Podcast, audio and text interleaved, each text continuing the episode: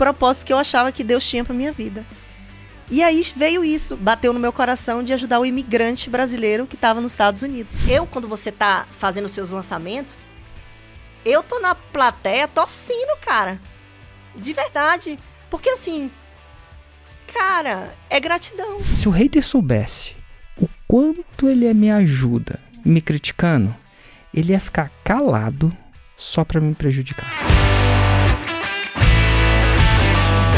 Bem-vinda, Verena. Obrigada pelo convite. Diretamente do Nordeste. Sim. É, mais ou menos, né? É. Porque diretamente do Nordeste, mas antes de ir pro Nordeste, você foi pra Nova York, Foi. tentar a vida de Nova York. Verena, uma pergunta que eu sempre começo. No ano passado, você fez mais de 10 milhões de reais com as técnicas da fórmula? Não, eu fiz quase 14 milhões com os métodos da fórmula de lançamento. 14 milhões de reais. Em que nicho de mercado você fez 14 milhões de reais? Finanças, focado no imigrante que mora nos Estados Unidos. Você mora nos Estados Unidos? Moro. Onde você mora? Hoje eu moro em Maryland, mas morei durante os últimos 10 anos em Nova York. Perdão, mãe de quem que você mora? Mar Mar Maryland. Maryland. Ó, é, o estado hein? de Maryland. É um estado. É um estado. Perdão pela geografia aí, galera. E ele fica perto de Nova York? Fica três horas de ônibus ou de carro. Total. E, e você tá voltando pra Nova York? Tô voltando. Em quanto tempo? É, vamos ver nos próximos meses, depende da transferência do meu marido, mas é, acho que até o final do ano eu tô lá de volta. Então, vamos lá. Como é que uma... chu- Eu sei, uma baiana... É baiana, né? Aham. É, imagino que do interior de Salvador. É, então, minha família inteira é do interior. Eu nasci em Salvador, mas minha família inteira é do interior. Como é que, de baiana, pai. como é que uma baiana foi fazer nos Estados Unidos? Então, eu trabalho no mercado financeiro desde sempre. Comecei como estagiária do Citibank, da área de cartão de crédito. E aí fui para a área de seguro de vida internacional. Já nos Estados Unidos? Não, no Brasil. Já no Você era, era do City. É, é, Estagiando que, mesmo? é, estagiando com, na área de cartão de crédito. Aí queria crescer, saí do Citi, fui para uma seguradora americana. Seguradora. Seguro, Desculpa, quem- seguro, seguro, seguro de de, vida? É, seguro de vida. De todo, todo tipo de seguro, na verdade, mas o foco dessa seguradora era cliente de alta renda. A policy de um milhão de dólares, dois milhões. Perdão, eh, eu trabalhei em banco muito tempo, mas eu acho que é interessante. O que, que- que define um cliente de alta renda lá?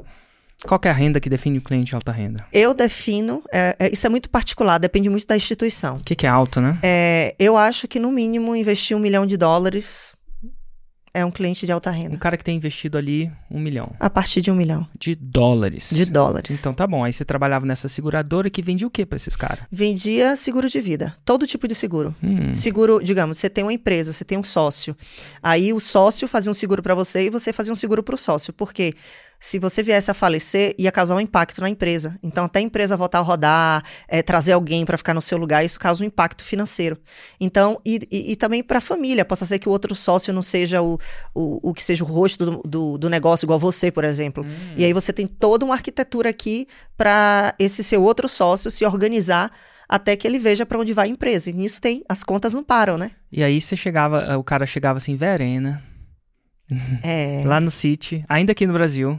Não, ainda não era no City, não. Esse daí já era uma, uma, uma seguradora americana. Aí nessa seguradora americana chegava assim, Verena, quero fazer um seguro, ver quanto custa essa parada pra mim. Era uma, era uma coisa mais, mais prateleira, que você já tentava, ah, tem esse seguro, tem esse seguro, ou é uma coisa mais customizada? Uma- era customizada e foi indi- indicação, né? Hum. Eu tenho 17 anos de mercado e, e tudo é indicação. Você faz um bom trabalho, o cliente de alta renda, ele indica para o outro. É até aqui também, aqui no Fórmula, né? A gente É. vai conversando, gostou de, de um, vai falando para o outro e aí vai se espalhando.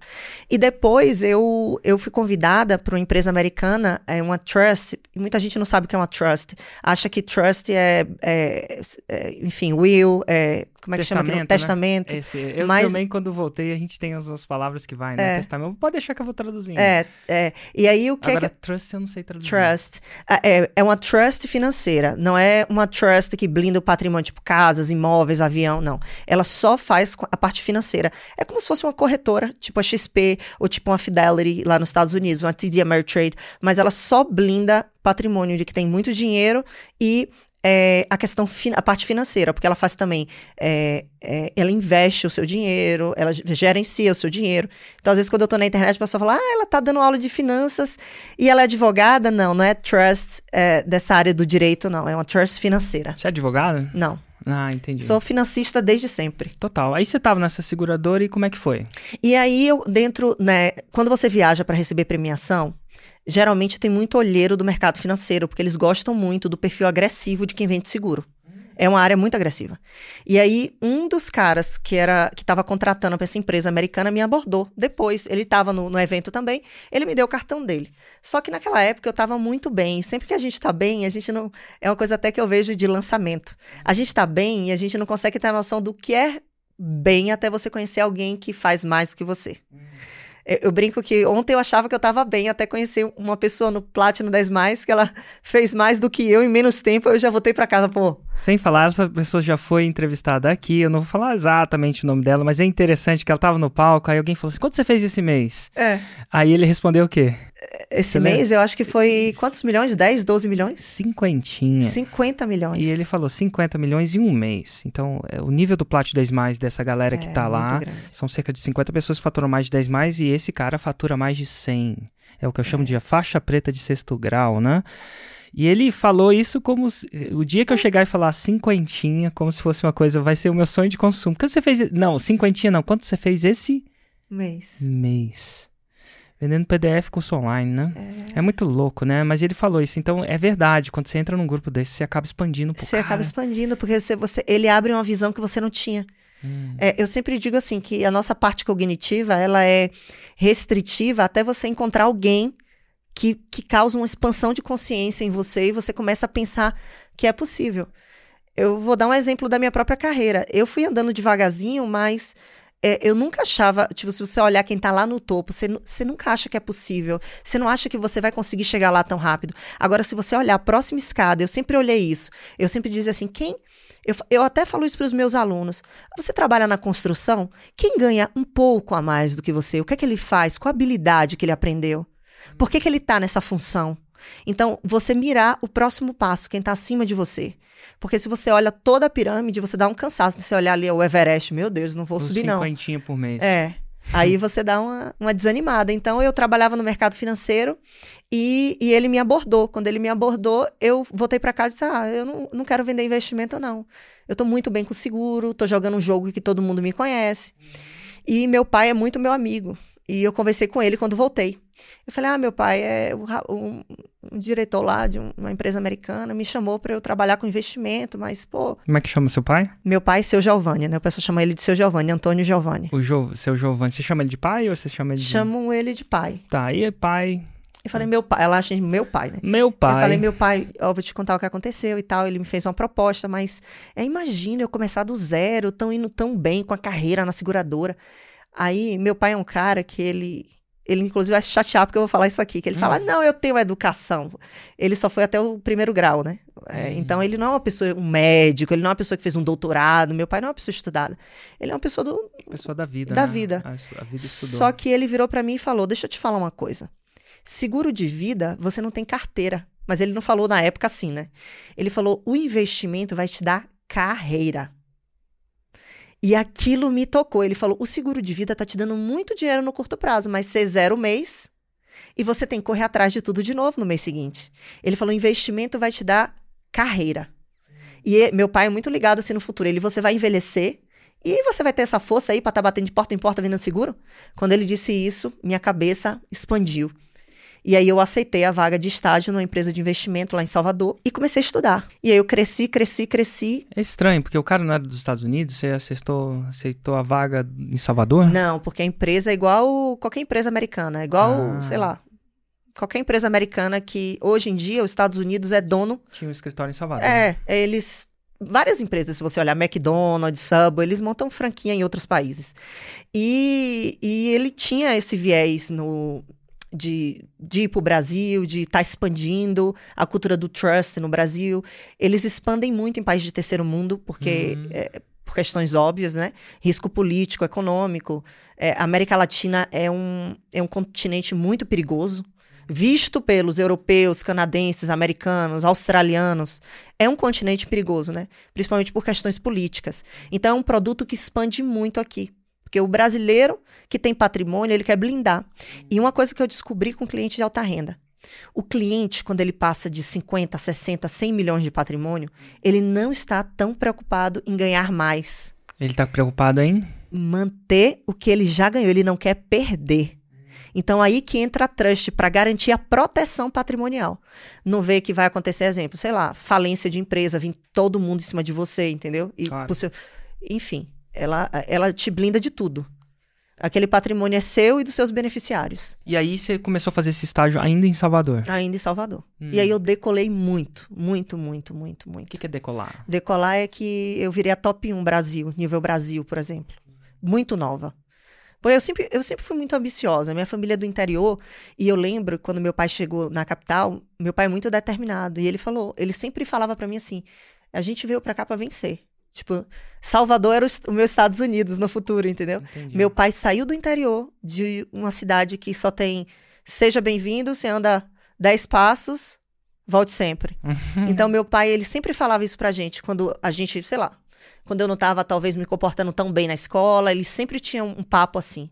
Ele, de falar da, da onde ele veio, de qual sacrifício que ele estava fazendo pra eu estar estudando, e essa é a palavra que ficou na minha cabeça a vida inteira, vencer. Tanto que hoje eu falo com meu marido, win. Eu fiz, ele falou, o que, é que você quer? Eu falei, eu quero ganhar. Win. É. Eu falei, eu quero ganhar. Não é a parte financeira que me atrai, mas me atrai ganhar. Porque é como se eu estivesse honrando o que minha família fez em ter saído de lá e meu pai ter me dado tudo que ele pôde. É como se eu estivesse é, honrando meu pai, sabe? Tipo, como, é, o sacrifício que ele fez. Eu preciso ser melhor do que ele. Ele sempre disse isso. Você precisa ser melhor do que eu. Então, assim, isso me dá um espírito muito de querer vencer. E eu venci nessa, nessa área dos investimentos. Eu tinha as maiores contas do Brasil. E fui crescendo, crescendo, crescendo, até que chegou um momento que eu virei gerente de agência. Gerente de agência é quando você sobe na companhia a um ponto de você poder montar seu próprio time. E eu ganhei um prêmio, fui para Irlanda receber esse prêmio para Londres e só tinha uma coisa na minha carreira que me incomodava muito, que era o meu inglês. Apesar de eu ter feito escola de inglês no Brasil, era algo que eu eu jogando um jogo bem aberto, eu me sentia muito inferior nas reuniões. Porque o meu poder de raciocínio é, não é tanto. Eu não me importo tanto com sotaque, que meu marido sempre fala. Sotaque até o americano tem. Eu Você sou é casada brasileira. com um americano, né? É, Uhum. eu sou casada com um americano. Então, ele sempre fala, a galera do Texas tem um, um sotaque. Eu sou do Nordeste, eu tenho um sotaque com relação a quem mora em São Paulo. Mas eu quero ter raciocínio rápido e eu quero que ele me entenda no flow da conversa. Não de eu estar, tipo, downloading pra, pra eu repetir, eu, eu reply, eu, eu responder. Então, eu falei, conversei com, na época que eu chamo ele de chefe até hoje, que era meu chefe, eu falei com ele eu, que eu tava querendo ficar seis meses aprendendo inglês. Aí eu fui pra Londres, não fui pra Nova York. Interessante. Eu morei lá um tempo, né? Você ficou lá onde? Eu fiquei lá, é, foi numa faculdade, foi numa faculdade, eu, eu, eu comprei onde? o pacote da escola com, com a, a- o dormitório. Eu esqueci o nome agora do, do bairro. Era um bairro bem conhecido de universitários em Londres. E com duas semanas em Londres, um amigo meu, que é muito meu amigo, me ligou. Ele não acredita que você está em Londres. Londres não é para você. Você tem que estar em Nova York, capital financeira do mundo. Depois do seu curso de inglês, você faz um curso em Wall Street. Naquele dia tudo fez sentido. E eu liguei para meu pai de novo. Eu falei: "Ah, então um amigo meu me ligou dizendo que é para eu ir para Nova York, e meu pai falou uma coisa para mim. Ele falou assim: "Se é para você se dar bem, tipo dizer, é isso que eu quero, que você vá para onde você quer estar." Entendeu? Certo? Porque eu poderia estar em Londres, porque eu tava falando, ah, meu pai, mas que eu já paguei, tô confortável, já tô no dormitório. Poxa, ir pra Nova York, mas ele falou, se é lá que você quer estar, vale a pena deixar tudo pra trás pra chegar onde você quer estar. É aquilo de você não receber o menos, sabe? Entendi. Não Tipo, se contentar com pouco. É. Com uma é- pequena vitória que parece grande no momento. Ele falou, vá pra Nova York. Aí eu tentei o reembolso com a escola, eles me deram parte do reembolso, arrumei as malas, here we go. Nova York, estou chegando. E aí? Cheguei lá, meu amigo foi me pegar no aeroporto. Primeiro dia eu fui na escola de inglês com ele, que eu já queria estudar, que eu estava pesquisando lá de Londres. E comecei a estudar. E você ainda trabalhava, tudo isso você, tava, você parou de trabalhar? Não, você- tudo online. Eu tinha nessa, nesse momento eu tinha uma agência com 26 agentes. O que são agentes? É, vamos traduzir aqui para o mercado brasileiro. É como se você tivesse uma agência de seguro de vida Uhum. e hoje você não é mais vendedor. Hoje você é o gerente dos vendedores. Certo. E essa galera eu já estava meio que, entre aspas, online. Porque eu tinha. Eu tinha agentes em vários estados do Brasil, eu vivia treinando e, e organizando as tarefas deles, os clientes que eles estavam atendendo, pitch de venda, participava de, de reunião online com os clientes para fechamento. Então eu já estava meio que online, já não estava mais correndo atrás de clientes, só indicação mesmo. E hoje, inclusive, para quem não sabe, eu ainda tô nessa área, Uhum. mas tem que ser a indicação da indicação. É. Aí eu vou. Você tá seletiva. É, né? eu tô mais seletiva hoje. Então, assim. Tá podendo, né? É, ah, Verena. no mercado online. A gente tem muitas coisas para fazer e acaba que eu, eu seleciono mesmo, porque, assim, eu fico brincando, né? Quando eu faço, faço aulas dos meus alunos, eu digo, a gente tá ficando velho, eu tô ficando velha, entendeu? Então tem coisas que você começa. Você sabe que você não tem mais tempo para tudo, não é igual você olhar assim, ah, eu tenho. Igual eu tinha 19 anos quando eu entrei na, na, nessa trust. Então quando eu olhava, eu dizia, eu tenho, eu posso perder tempo, eu posso errar, eu posso acertar. Hoje eu vejo muito o meu tempo como é um ativo muito valioso. E nos Estados Unidos, eu aprendi a dar um valor ao meu tempo que é surreal. Por quê? Eu entendi que a minha hora de vida tem um preço. E isso mudou meu jogo. Então eu sempre penso, eu vou dar uma hora da minha vida para quê e para quem? Será que vale a pena eu pegar cliente em volume e me desgastar se não é esse o caminho hoje que Verena quer seguir? Então eu dou um não para dar muitos sims, principalmente pro meu projeto, que são os ricos na América. Massa. E aí você entra e chega em Nova York, ainda aprendendo inglês, gerenciando essa agência. E aí como é que foi a sua jornada? E aí, eu lá na agência, chegou um momento que eu acho que todo mundo passa por esse momento. Eu tinha, tinha muitos anos de carreira e me bateu assim um. Não é um desânimo, que eu, que eu ainda tô lá e gosto muito do que eu faço. Eu adoro gerenciar portfólio de cliente de alta renda, mas chegou um momento que eu falei, cara, será que é só isso? E também teve uma parte que eu sou que eu, que eu me converti cristã, de ateia a cristã. E isso me trouxe muitos confrontos na minha vida. Posso entrar nessa parte? Pode. É uma coisa mais pessoal. Não. Como é que você se converteu? Como é que foi isso? Eu, me, eu sempre fui Eu- ateia. É certo. Você não acreditava em Deus? Nada, em Hum. nada, nada. Eu acreditava no dinheiro na minha conta. E nem dinheiro transferido. Eu acreditava no dinheiro que já estava na minha conta. E em Nova York. Eu não acreditava em Deus, eu É. acreditava no dinheiro da minha conta. É. Continua. E aí eu em Nova York, sozinha, né? Mercado financeiro, um mercado super agressivo. E dia de final de semana eu sempre procurava fazer amizade com um americano pra aprender inglês. Hum, E eu conheci um venezuelano que trabalhava no canal de TV ABC. hum. E ele disse assim pra mim, na- eu conheci ele na minha escola de inglês, ele falava assim pra mim: "Ah, você quer ir pra um show comigo no final de semana?" Era show de TV mesmo, pra você ficar na plateia. Aham. Eu falei: "Cara, eu não tenho um amigo, minha família não tá aqui. Eu vou pra esse show de TV. Lá eu- você batia palma, né? Você fazia parte da audiência, e eu falava: "Eu vou ficar escutando inglês o dia inteiro." Só que a, a diretora da época do projeto, que era Want to Be a Millionaire, quem quer ser um milionário, ela gostou de mim. Por quê? Eu comecei a ir todo final de semana. Eu sentava na frente para aprender inglês com esse meu amigo venezuelano e com ela, possivelmente, que estava na frente do ônibus. E ela gostou muito de mim, conversando, vai, conversa, vem, mercado financeiro. Ela sempre me achava muito responsável, chegava no horário. Um dia ela me fez uma proposta. Ela fez: Você quer trabalhar aqui no final de semana? Aí eu falei: Fazendo o quê? Ela, porque os ônibus são assim: eles saem da 34, lá em Nova York, da, onde tem a Macy's. É o ônibus sai de lá. A gente coloca todo mundo dentro do ônibus que tá na lista lá que se inscreveu para participar daquele dia. E o que é que essa pessoa que estava antes no meu lugar fazia? Ela conferia os nomes. Ah, Érico Rocha, Joana, vai na fila que tá lá na, na frente do ônibus. E ela botava todo mundo pra dentro do ônibus e falava dentro do ônibus, sabe? As regras, tipo, a gente vai chegar no estúdio, eh, vai ter eh, armário, você deixar suas coisas, você não pode entrar com o telefone. Eu ia dando esses avisos durante a viagem até o estúdio.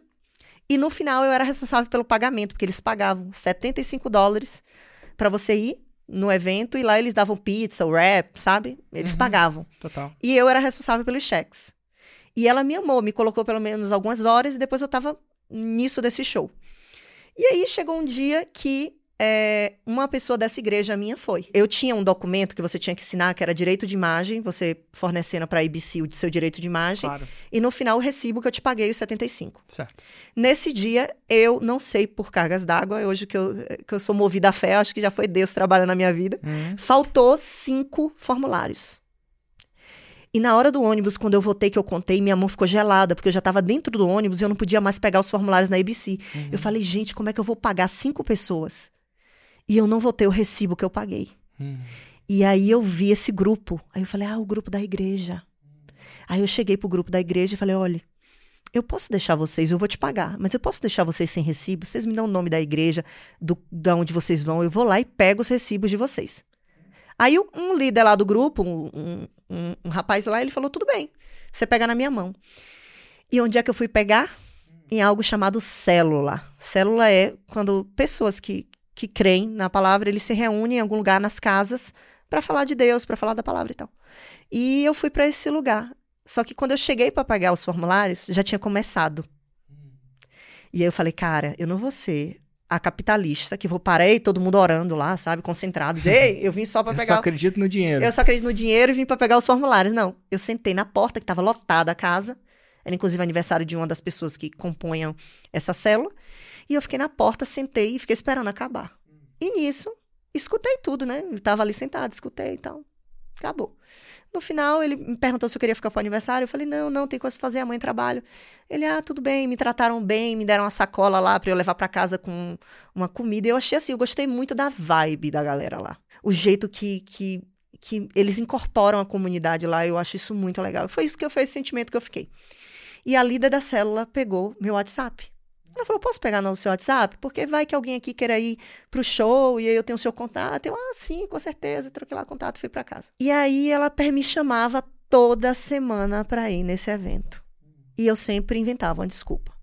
Porque eu não queria dizer, ser dura com ela e dizer o que eu pensava. Um certo dia, de tanto que ela ligava mesmo, enchendo o saco pra, pra ser direta, eu cheguei para ela e fiz: olha, eu vou te falar uma coisa, não perca seu tempo comigo. Sabe por quê? Eu não acredito em Deus. Eu acho isso brainwash total, é lavagem cerebral. Eu acho que essa galera que tá aí tem. É, tem. É, não sei se é a palavra ideal que eu vou usar aqui. São pessoas humildes que vocês fazem lavagem cerebral. Eu trabalho no mercado financeiro. Eu sou mestre em economia. Eu não acredito em nada que vocês falam, cara. E, inclusive, eu tenho até uma visão um pouco é, um pouco assim, que eu acho até que eu achava até que eles usavam essa parte dessas pessoas humildes para trazer elas para algum benefício pessoal. E foi isso que eu disse para ela no telefone.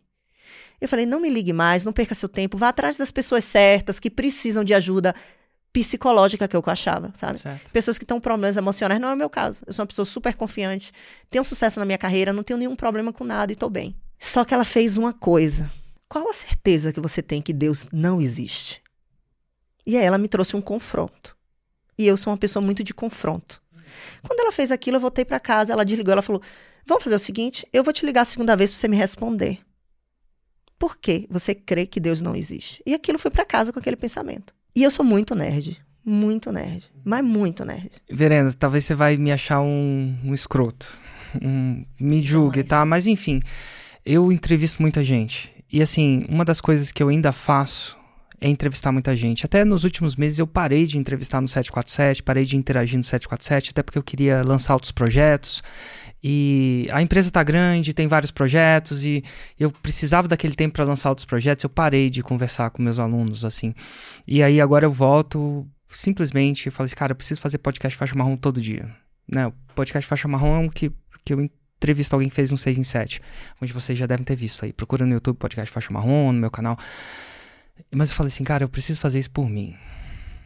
Porque eu gosto de conversar. Então, pensa num cara que entrevista uma pessoa por dia, quase todo santo dia. Então, assim, as pessoas vão entrando na minha cabeça do mesmo jeito que vão saindo, vão entrando, vai saindo. Eu esqueço os nomes, eu esqueço a feição. Eu, eu, eu não me lembro de ter te encontrado pessoalmente antes do encontro do Plástico, que foi ontem, ontem, anteontem. Eu te encontrei pessoalmente? No 2 para 10 ano passado, mas eu só fui um dia, porque eu moro longe e eu não conseguia estar aqui sempre. Eu Total. só fui um. Então, assim, eu te encontrei, mas eu não tinha tinha ligado até no 2 para 10, que é o, esse 2 para 10, tem, sei lá, 177 pessoas lá. Então, assim, e muitos delas chegam de novos, né? A gente teve um grande boom de faixas pretas, então, assim, é difícil. Então eu acabo, eu acabo lembrando mais da pessoa quando a gente eventualmente senta na mesa de jantar. Ontem a gente sentou junto e tal, foi até interessante, várias histórias interessantes, né, Nanda? Nanda tá ali, a melhor amiga da Verena. Tá, várias histórias interessantes, várias histórias interessantes, né, Verena? Pô, cara, eu imaginava que eu tinha conhecido gente interessante, acabei descobrindo que tinha gente mais interessante ainda. Então, às vezes, eu não lembro dessas paradas tal. E uma coisa que eu sentei numa mesa de hot seat no Plat 10+. Para quem não sabe, hot seat é quando senta numa mesa onde a galera fatura mais de 10 milhões e uma pessoa fala um problema e tem, sei lá, sete, seis pessoas. Nesse caso eram você mais cinco, né? No caso eu tava lá, porque eu tava lá, então era seis. E elas falam dos problemas e aí a gente acaba conhecendo mais a pessoa. E uma, uma das coisas que eu vi quando você fala que você é muito nerd, que, que uma das coisas que rolou na mesa, não sei se foi lá ou se foi depois, mas foi uma, uma coisa assim, cara, quem que você tá seguindo? Né? Aí um cara falou, cara, eu tô seguindo esse cara, esse americano, muito bola, ponta firme. E eu falei assim, e, e rodou essa pergunta. Quando você faz uma pergunta para alguém, espere, essa pergunta vai voltar para você, né? E você? Aí eu falei, aí falou, e, e, aí eu acho que aconteceu de alguém falar, e você? Cara, eu tô seguindo análise de lançamento, eu tô degolando análise de lançamento. Foi, foi isso que aconteceu, mas Foi. eu viajei. Foi, foi. E se eu viajei, pode falar. Cara, eu escuto todas as análises de Todas. lançamento. Aquelas que o Érico tá mais Sr. Miyagi, É. aquelas que o Érico entra mais Cobra Kai. É. E, cara, uma análise de lançamento vai durar de uma hora e vinte, mais ou menos. Às vezes se estende a duas horas, e- eventualmente. Então, e tem várias. Então, quer dizer que, cara, mesmo no alto nível de jogo, você tá degolando Todas as análises, todas. todas as análises. Você tá os- ouvindo todas. Aí fica uma dica. Lembra que esse podcast aqui, o sucesso deixa pistas. Assistam, gente, todas as análises. Você vai virar mestre em analisar seu próprio lançamento. É, assim, e é uma coisa que a maioria das pessoas não tem acesso, porque não estão É. ou no Insider ou no Ah, é. Plat e tal, a galera do Fórmula não tem esse, essa, essa coisa, mas no- já no, no nível mais alto de jogo tem.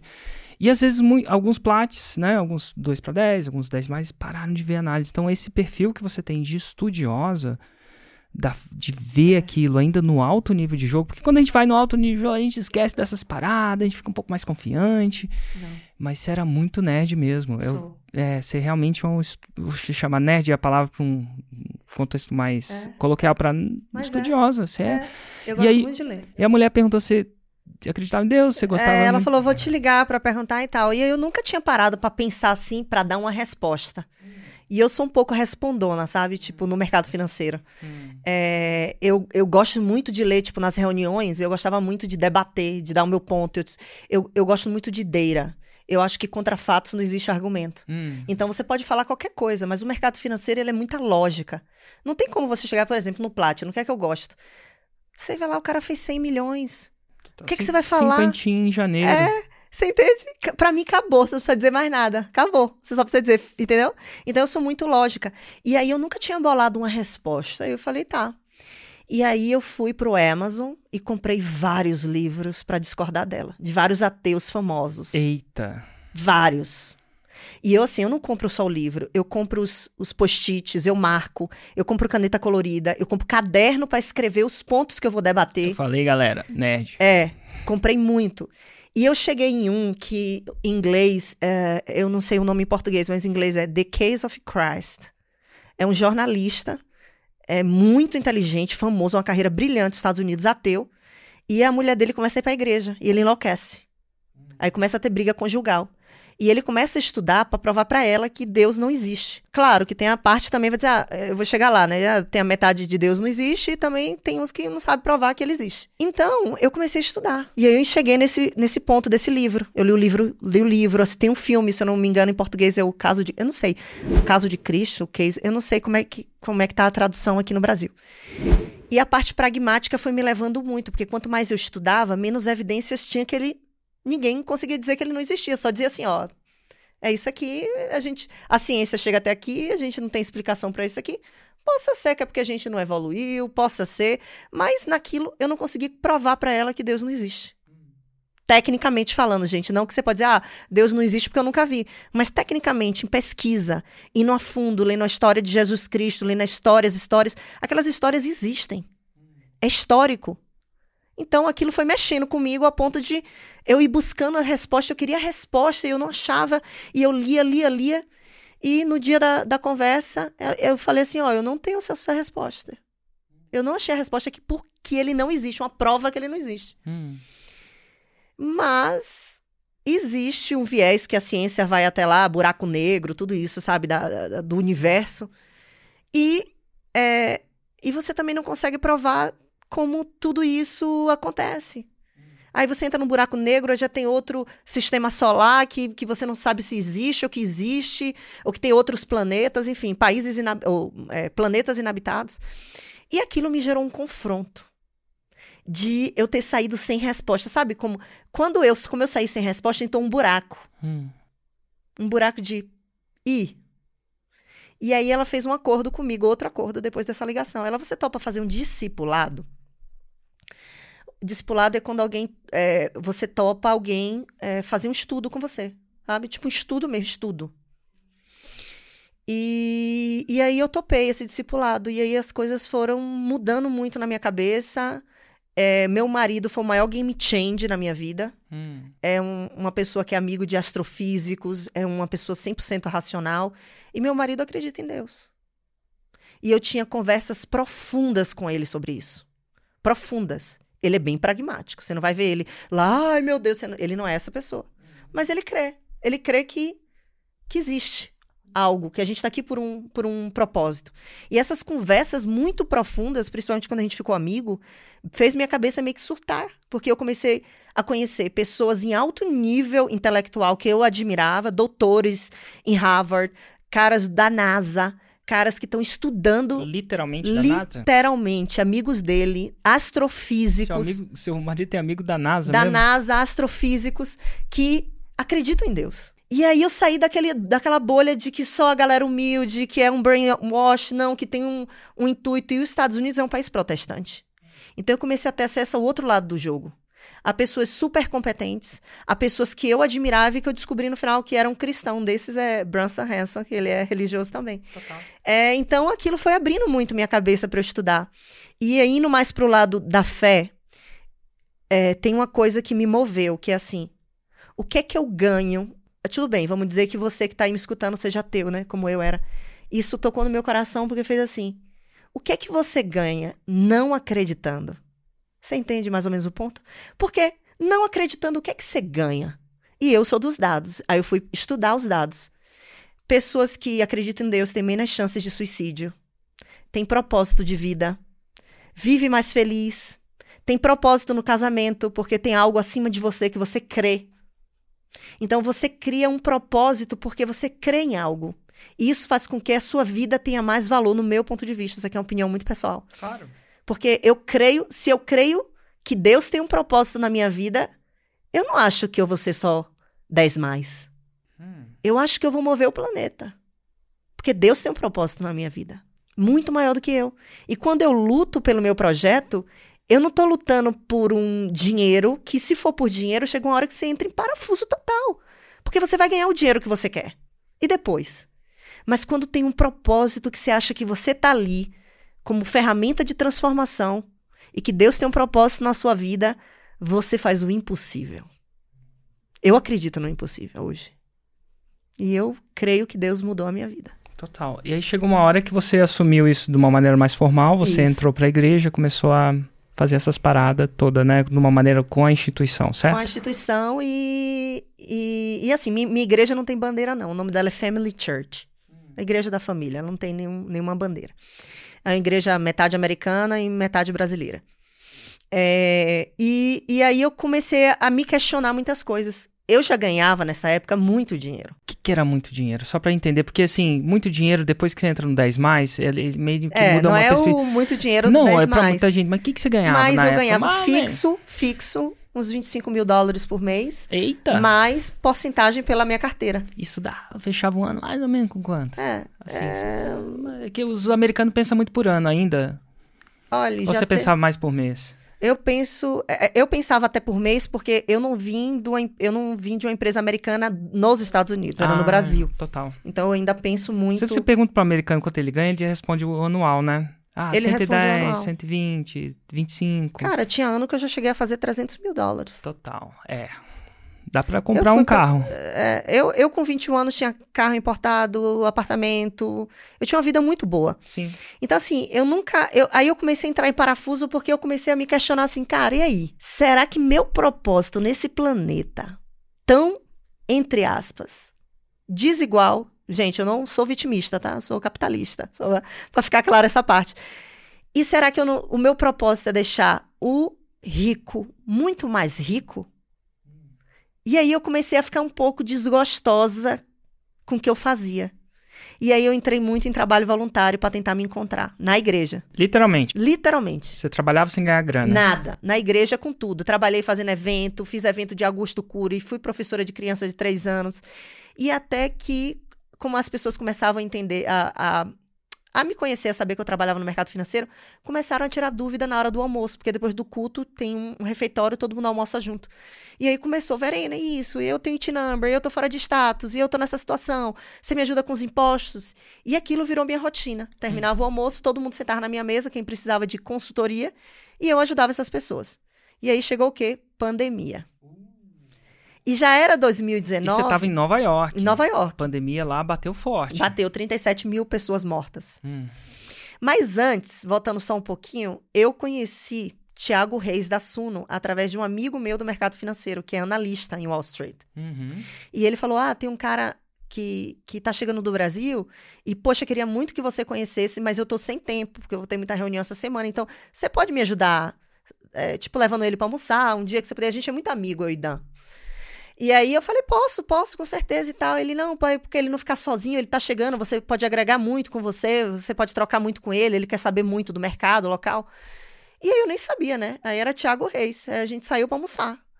E aí ele falou que ele fazia no Brasil. Aí eu, ah, e tal. Ele falou, ah, eu tenho uma empresa de análise e o digital é muito forte. Por que, que você não faz algo no digital aqui? E isso para mim era. Gente, a minha cabeça era muito hoje eu tenho uma expansão de consciência que o meu único arrependimento foi ter lido o livro lá, seu, em 2013, e ter escutado e não. Se você perguntar qual é o meu arrependimento profissionalmente falando, é esse.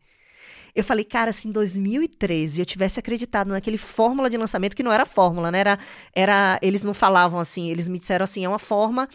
Eu, eu li o livro de ai, trabalho quatro horas por semana, e já despertava isso. E eu comprei o livro Negócios Digitais no Brasil. Se eu tivesse acordado para a vida hoje, meu Deus, onde é que eu estaria hoje? 10 anos. Eu tinha entrado lá no Titânio junto com vocês. Nossa, é verdade. Né?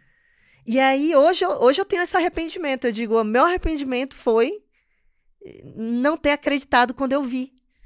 Era muito. Você fala, Érico fala coisas que só quando você tá dentro no jogo e faturando, que você vê que não é mentira. Tipo, é muito bom para ser verdade. Gente, eu trabalhei igual um camelo muito. Eu trabalho muito. E eu não conseguia imaginar eu fazer 100 mil dólares, né? Que na minha cabeça era o 6 em 7 100 em dólares. Em sete dias. Hum. Eu dizia, cara, isso aí é golpe, não vou perder meu tempo ficar lendo, lendo para descobrir no final que o cara é uma pirâmide dessa da. Não vou nem citar nomes. Mas é uma pirâmide dessa que eu sou muito contra a pirâmide, acho que eu conectei muito com o Thiago por causa disso. Eu falei, eu não vou perder meu tempo. É o meu grande arrependimento. Mas na e época, tudo ao seu tempo. Na época que você almoçar com o Thiago. Almocei e ele abriu minha cabeça. Tipo assim, ele abriu minha cabeça para não achar mais que era picaretagem, que era um mundo paralelo e que tinha gente ganhando muito dinheiro com isso. E ele falou: por que você não abre alguma coisa aqui na América? Porque, cara, eu não conheço. Ele falou para mim: eu não conheço ninguém com conhecimento que você tem de mercado americano que fale português. Mas no primeiro momento eu pensei no americano, porque eu pensei, cara, eu nunca acreditaria que o brasileiro imigrante queria saber de investimento. A gente tem, a gente tem uma cabeça muito limitada. Claro. E aí, pandemia. Eu não podia mais ir pra igreja. Em casa. Trancada, só trabalhando. E aí, pã. Eu falei, eu acho que eu vou tentar aquilo que o Thiago fez. Vou abrir meu Instagram e começar a falar coisa de investimento. Não sabia nem o que, é que eu estava falando. Hoje eu tenho voltando para trás, é Verena, faz tudo diferente. Verena, qual é o seu Instagram? Só pra gente ter uma Verena Oficial. Então você abriu Verena Oficial e começou a falar Quem dos deu o nome Verena Oficial foi uma amiga minha muito famosa no Brasil, blogueira uhum. de moda. Ela que botou, que batizou, ela tava lá e eu falei, cara, preciso... Pode falar o nome dela? É jornalista ao bordo. Total. Ela vai amar que eu vou marcar ela depois, vou mandar para ela. Aí ela falou, eu falei, eu falei, Carol, você que é dessa parada do online, de que não sei o que, que ganha dinheiro com online, me conta um pouco desse negócio. Porque agora eu conheci um cara do mercado financeiro, ele disse que esse negócio é real, que a galera tá ganhando dinheiro. Aí ela, óbvio, eu já tô nisso há não sei quantos anos, as marcas me pagam, e foi abrindo. Eu falei, agora o que, que eu faço? Ela abre seu Instagram. Ela, seu nome tá horrível. Tipo, meu nome era, sei lá, nem lembro mais. Verena, meu nome inteiro, talvez. Verena, Verena Silva FD, Cordeiro, sei lá.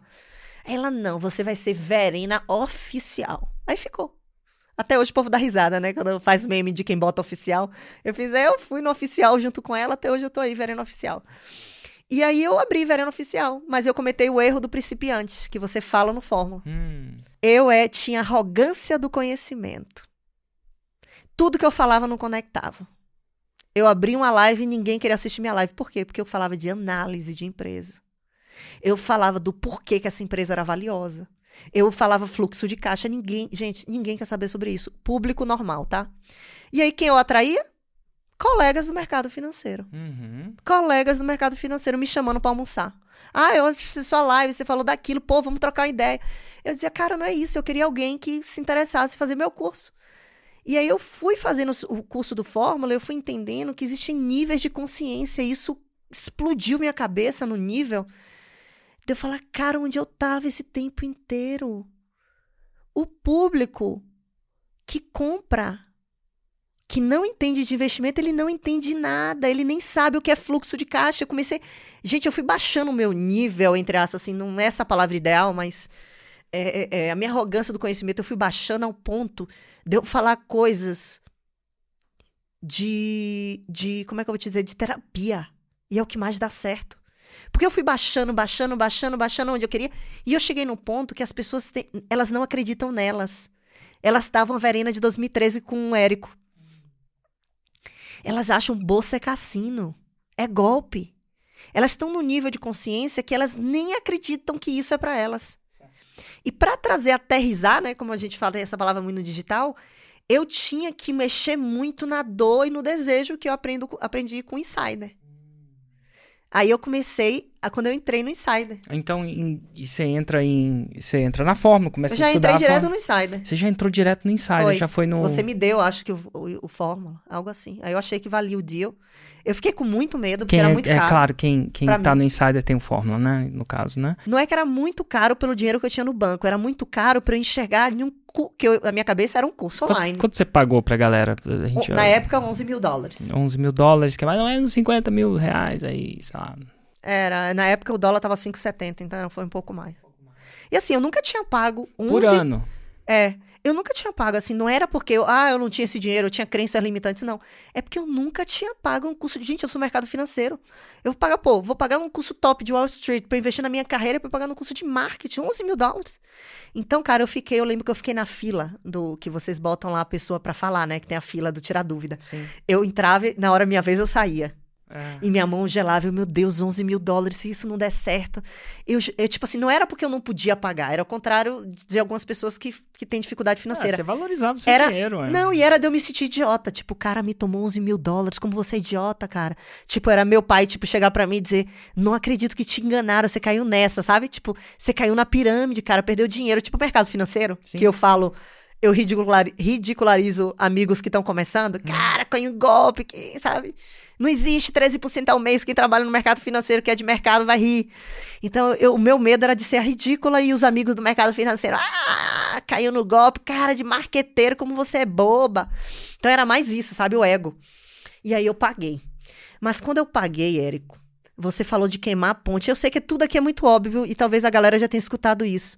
Mas quando você falou de queimar a ponte, eu, eu pensei em todo o meu propósito espiritual. E só pra galera que aterrizou ainda não consumiu todo o meu conteúdo igual a Verena fala, queimar a ponte é uma metáfora de um general é, chinês, se não me engano. É a história, né? Não sei se, isso aconteceu mesmo, que quando ele levou os exércitos dele pra brigar com outro general, o que ele fez? Ele atravessou os exércitos dele na ponte, que eu acho que no caso era uma ilha e tal, e aí ele pegou, quando fez isso antes de lutar, ele queimou a ponte. E aí falou, ó, é o seguinte, galera, ou a gente vai, vai lutar aqui, ou a gente vai morrer. Não tem como voltar. Não tem como. Então você luta sabendo que isso é uma questão de vida ou morte. No caso deles eram, né?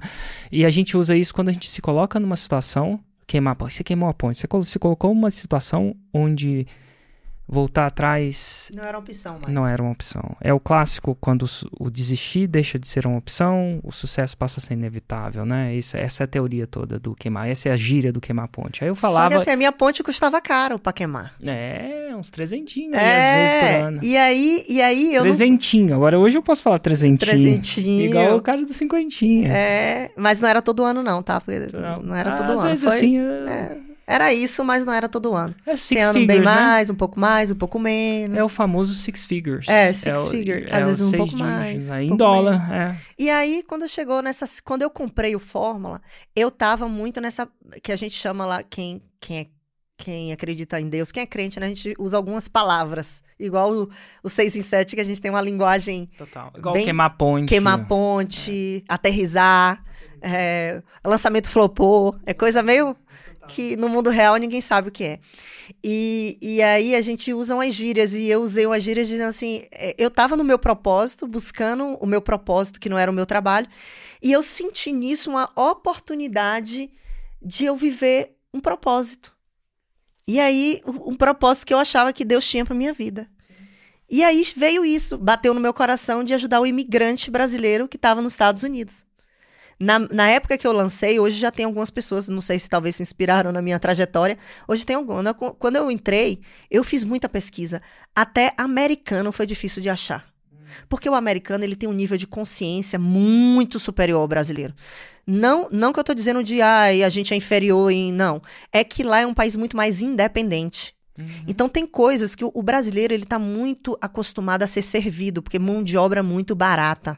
Então você, a gente cria uma preguiça porque porque é mais barato pagar alguém que faz, é mais barato pagar alguém que faça. Ah, então, exemplo, lá em casa, cara, meu marido faz tudo, cara. Ele não pensa assim, ah, eu vou pagar alguém pra botar essa porta. Uhum. Não, ele vai, sábado eu boto a porta, entendeu? Entendi. Então, eles têm um desenvolvimento é, muito maior com- em relação a cursos nos Estados Unidos. E eu comprei muito curso para lançar o meu.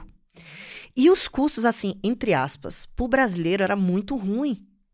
Por quê? Gente, gringo, primeiro, é monossilábico. Segundo, que eles são autodidata porque já vive em um país que torna ele independente. Ele sai de casa novo, ele tem que se virar.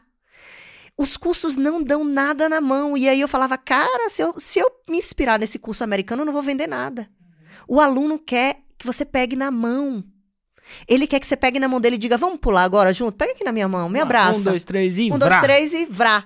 Tipo assim, abrir conta corrente. E pra quem não sabe, vrá é uma parada que ela... O que que é o vrá? O vrá é, É uma palavra vereniana. vereniana, Inclusive, né? O até um- vrasômetro. Inclusive, a gente tem até um verbo agora no 10 mais fundado que é essa pessoa verenou. Verenou. E aí vocês vão, talvez a gente vai ver um pouco o que é um verenar. É o verenar. Vrá é o seguinte, é, eu, isso é, eu, eu tenho uma personalidade muito forte. E como eu te falei, apesar de estar no propósito espiritual, Deus está trabalhando ainda na minha vida porque eu gosto sempre de ganhar. Hum, Eu gosto de ganhar. Para mim não existe segundo lugar. hum. Eu não me perdoo. Fernanda, que é minha amiga que tá aqui, que ela fala que eu me dou muito chicotada, mas é que eu me frustro muito, não é o dinheiro. É que eu, eu, eu, eu acho que eu tenho uma capacidade de fazer melhor. Sim. Então eu me frustro porque eu, eu já termino um lançamento frustrada. Pode ser bom, pode ser ruim para algumas pessoas que estão assistindo, mas é assim que, eu, que funciona comigo. E meu marido sempre fala, ele fala, cara, foi maravilhoso e tal. Eu fiz, não, mas eu poderia ter entregado mais, eu poderia ter feito isso, eu poderia ter respondido aquela pergunta. Eu sempre acho que eu poderia ter feito mais. E aí, quando entrou no digital, eu falei, cara, não é 6 em 7, Hum, é 7 em 1. hum. Porque é o 7 em 1 que valia a pena para mim. Eu fiz, se eu fizer 7 em 1, Que no Cab- caso é um milhão em um dia. É, fazer um milhão em um dia, eu queimei a ponte de um ano. Hum, Então, meu objetivo não era o 6 em 7. hum. Tanto que quando eu fiz o 6 em 7, eu chorei no telefone com Fernanda. A gente chorou junta, mais por, por eu ter acreditado que era possível a emoção mesmo do dia, sabe? 100 mil dólares. Mas o 7 em 1 foi literalmente a minha ponte visualmente queimada. De eu dizer, eu fiz um. Eu não atendi mais uma pessoa depois do 7 em 1. Hum. Eu tenho uma carteira hoje na. na- eu não sei se é, é- eu diria a empresa que eu trabalho, mas é, hoje eu gerencio o que já está lá. Uhum. Eu sou uma boa profissional, eles gostam, os meus clientes me amam, me amam, me vê na internet, me amam, me mandam mensagem no WhatsApp, mas eu não adquiro novos clientes mais. Sim. E eu acabei com minha, minha agência. Uhum. É, eu não é a palavra demitir porque você não contrata, né? É igual seguradora, as pessoas trabalham como PJ. Mas eu acabei com minha agência. E o meu estagiário na Trust veio para os ricos na América. Hum. Então, assim, é, E o vrá é fazer acontecer. o VRA é, o VRA é VRA, eu vou lá e VRA. Eu vou lá e Você diz assim pra mim, Verena, essa é a missão. Eu sou a atirador de elite. É a missão. Se você fala assim, Verena, a missão hoje que eu vou te dar, lá, sei lá, no mundo Fórmula, é essa a missão. eu vou parar. Eu vou pensar nos três dias, eu vou pensar no que você me disse. Eu vou entrar no palco e eu vou dar o vrac aéreo que tá esperando, entendeu? Entendi. É ir lá e a fazer acontecer. É não dar desculpa. É não ficar de mimimi. É não de chorar. É não de se enfraquecer. É não de se vitimizar. Então, assim, eu não me vitimizo. Eu, eu no mercado financeiro é um mercado, até então, eu tenho 17 anos de carreira. Quando eu entrei, cara, não tinha uma mulher. Uma mulher. Gerenciamento de riqueza. Eu tô falando de outro nível de jogo. Tá. Eu tô falando de wealth management. Não tinha uma mulher. Então, eu fui cria do mercado financeiro, de tomar muita porrada. Dos caras, do, do mercado, das metas, pura. testosterona pura. Então, eu cresci assim, dura. Então, o que que eu acho? Eu acho que meu chefe dizia: não bateu meta, não quero escutar desculpa. Não bateu meta, fracassou. É igual um Navy. Você fracassou a missão. Você é um fracassado. Então eu dou muito nome aos bois, até na, pra minha audiência. Hum, E eu acho que isso traz clareza. Porque se você fala de melindrosamente, nem todo mundo aterriza. E eu acho que é porque talvez eu aterrize tanto o imigrante. Talvez, né? É o que eu acho que é um ponto forte meu. Porque não tem mimimi. Eu digo o que eu tô vendo. Eu terminei um lançamento. O que, que você diz? Loser. Eu uso essa palavra, loser. Se você não conquistou o que você se propôs na América, você é um loser. Dói, dói. Mas qual o nome que se dá para. Ó, isso aqui é copo. Uhum. O que tem dentro do copo é água. O nome disso aqui é microfone. E o nome de quem fracassa é loser nos Estados Unidos. Se você não conquistou, Érico, o que você se propôs a fazer lá, você fracassou. Então, quando você dá nomes aos bois, você dá a chance do outro de reagir. Porque até então, as pessoas hoje estão. As pessoas estão hoje. Como é que eu posso dizer? Enfeitando. Eu falo, eu falo efeito Disney. Hum, O efeito Disney na sociedade está tão grande que não tem fracassado. É o filho que o pai, o filho perde o campeonato e o pai não pode chamar o filho de fracassado. Tem que dizer, ah, é, como é que fala? Você competiu. Cara, lá em casa não era assim. Eu sou de família do interior. Meu pai não tem palavras melindrosas. hum. Meu pai é, você tá gorda, você tá magra, entendeu? Você fracassou, deu certo. Então, eu cresci escutando minha família do interior que não, não tinha talvez essa linguagem rebuscada. E eu acho que isso que me aterrizou. Meu pai sempre me aterrizou para a realidade. Ele nunca falava assim: "Ai, vai lá, tenta que você tem chance". Ele sempre abria o jogo. Ele dizia: "Qual a chance da filha de um roceiro vencer na capital?" Aí tem gente que vai dizer, ah, é privilegiado e tal. Gente, o meu jogo é com outros privilegiados 100 vezes mais privilegiados do que eu. É com gente que foi estudar em Harvard, é com gente que foi fazer inglês, é, é igual a Fernandinha que tá aqui, minha amiga, estuda na Suíça, É, se alfabetizou na Suíça. Se estudando Suíça, É. Fernandinha. Pô, É. alfabetizada. Na Su... Nos Estados Unidos. Nos Estados Unidos. Estados Unidos. Nos Estados...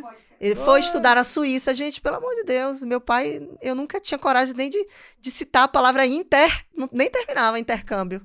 O máximo era batalhar por uma bolsa em um desses programas do governo lá no centro histórico para eu tentar aprender inglês. Então, assim, a minha batalha não foi brigando com minoria, foi brigando com o topo da cadeia alimentar. Até hoje, a galera me chama de baiana lá no, no meu meio da Trust. Ele é aí, baiana, mas eu sei que não é baiana porque eu sou da Bahia. É baiana em sentido figurado, como chamam os baianos do meio do Brasil para baixo. Eu nunca me ofendi com isso. Eu poderia. Ai, eu sou uma vítima do mercado masculino. Eu apanhava e eu voltava para casa e eu dizia: amanhã quem bate sou eu. E eu virei essa durona nas reuniões. Vou bater com resultado. Eu vou bater, bater, mas bater, arrebentar. E aí, quando eles me chamavam de baiana, eu fiz, pois é, é a baiana que dá mais resultado que vocês três juntos, viu? Que eu bati não sei quanto. Eita. É a baiana que conseguiu a conta de fulano de tal. É, Aí eu já chama- Me chama de baiana. Me chama de baiana, é a ba... Onde é que tá o baiano aí, ó? Tudo bem que não é um bom exemplo, mas o dono do Banco Opportunity, o, o dono da Odebrecht, tudo é de lá, de Salvador. Do Uhum. Nordeste, os nordestinos, ganhando campeonatos de matemática. Por quê? Porque eu acredito que a vida da gente é tão difícil que quem decide vencer, o resto é fichinha. Quem decide vencer. O lançamento para mim não foi difícil, porque eu já fui muito preparada para tomar porrada. Então, eu acho que quando eu cheguei lá, eu não fui criando a fantasia de que, sabe, de que tudo ia ser fácil. Eu já fui esperando, num- numa linguagem coloquial, o pior, porque eu assistia as análises, né? Eu via a galera falando da dificuldade, de, de você acertar e tal. Então, era de dia à noite. Eu tenho. Érico, eu não sei quantos cadernos eu tenho escrito, Érico. Eu tenho assim, até hoje, quando eu vou fazer lançamento, é, você tem a, a, a live, não é live, não, é um vídeo chamado Cima do Muro. Hum. Até hoje eu assisto, eu boto em cima do muro Érico Rocha e assisto. Aí você fala do jogo de futebol e tal, entrando para vencer, você dá uma analogia. É, vai no carrinho, Vai- vai, pra dividir, é. vai, pra, vai pra acertar a bola. Pra acertar a bola. Então eu entro, eu Vai chamo, pra decidir o jogo. eu vou de isso. Vai pra vrá. Eu vou vrá. Então, o que é vrá? Vrá é resultado, é Navy, é tirador de elite. Você não vai voltar com desculpa. Você, o imigrante vai lá, vrá no americano. A gente não tá na América já me posicionando como imigrante. Eu não fui pra América pra brincar. Eu não tenho família lá. Eu não fui pra passear na Disney, não sou turista. Eu quero meus dólares na minha conta. Eu fui pra vrá. Minha família tá no Brasil. Eu fui pra defender o meu jogo. Eu entrei com sangue no olho para vencer e nada me tirou do meu objetivo. Vencer na maior economia do mundo, na cidade, uma das cidades mais caras do planeta. Isso é que estava na minha cabeça. Então, o imigrante, ele sai do Brasil com esse pensamento, mas ele se transforma num loser. Por quê? Porque a economia americana, ela, ela, ela vai te levando para um caminho muito confortável Qual é o, qual- qual é o caminho confortável? excesso de crédito, falsa sensação que você é rico. Como é que é a falsa sensação que você é rico? É que você chega no banco, até quem tá fora de estado, se você construir um crédito, você compra o que você quiser. Se amanhã você quiser comprar uma BMW no cartão de crédito, você compra. O crédito é limitado. O país é muito rico. E aí o cara vai lá, eventualmente conso- consegue o crédito, mesmo sem status. Quando você fala sem status, às vezes sem, sem tá legal, é isso? Você tá legal no país? Aí vai lá e, e vira dublê de rico. Be- Dublê de rico. Dublê de rico, tá lá com a bolsa. Com a bolsa bonita. financiada no cartão, ele tá lá com o carro financiado, vivendo numa casa financiada. Mas no final, se ele ficar doente e deixar quatro dias de trabalho, A casa cai. a casa cai, o banco toma a casa dele. E ele devolve o carro, e aí você sai dos, dos, dos 100 pro zero. Era um- é, uma, é um castelo de areia. E o imigrante vive assim. Aí ele vive no sambo do crioulo doido, né? Ele tem medo de vir pro Brasil, por quê? Até quem tá legal. Por quê? Olha só. Olha que louco. é- o- Até quem tá legal. Até quem tá legal. Por quê? Olha só.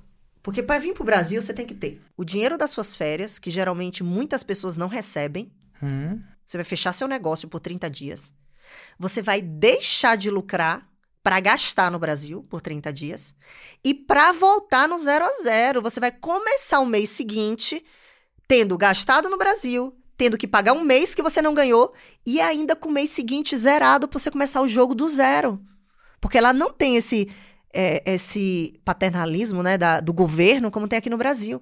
Então, assim, o imigrante ele tem que pensar, ele tem que trabalhar ele tem que juntar três meses de salário para ele vir pro Brasil, para ele não chegar lá lascado. Então, assim, aí é isso que eu falo no olho dele. Coisas que, às vezes, as pessoas não têm coragem de falar. Como é que você fala isso? Você realmente fala? Eu realmente falo o que eu tô dizendo aqui pra O que você. você fala pra ele? Eu falo que você não tem nada. Você não tem nada. Olha aí para o seu, carro, olha para esse carro. Esse carro não é seu, é do banco. Esse carro é emprestado. Você paga, você paga prestação pro banco. No dia que você não pagar, o banco toma. Você não tem nada. Olhe para sua conta. Você não pode passar o final de semana com seus filhos, você tem que rodar Uber até meia-noite, que amanhã você paga o aluguel e você não tem dinheiro na conta. Você vai perder sua casa, a casa não é sua. Porque você deu 3%, tem um- uma regra lá agora, né, dos 3%, depende de como esteja o seu crédito, 3% de entrada para comprar um imóvel. A média é 20, mas tem programas que dependendo de como você esteja, seu salário, é 3% de entrada, cara. 97% de sua casa é do banco, você não tem nada. Você chegou na América, na terra da prosperidade, mas você não prospera.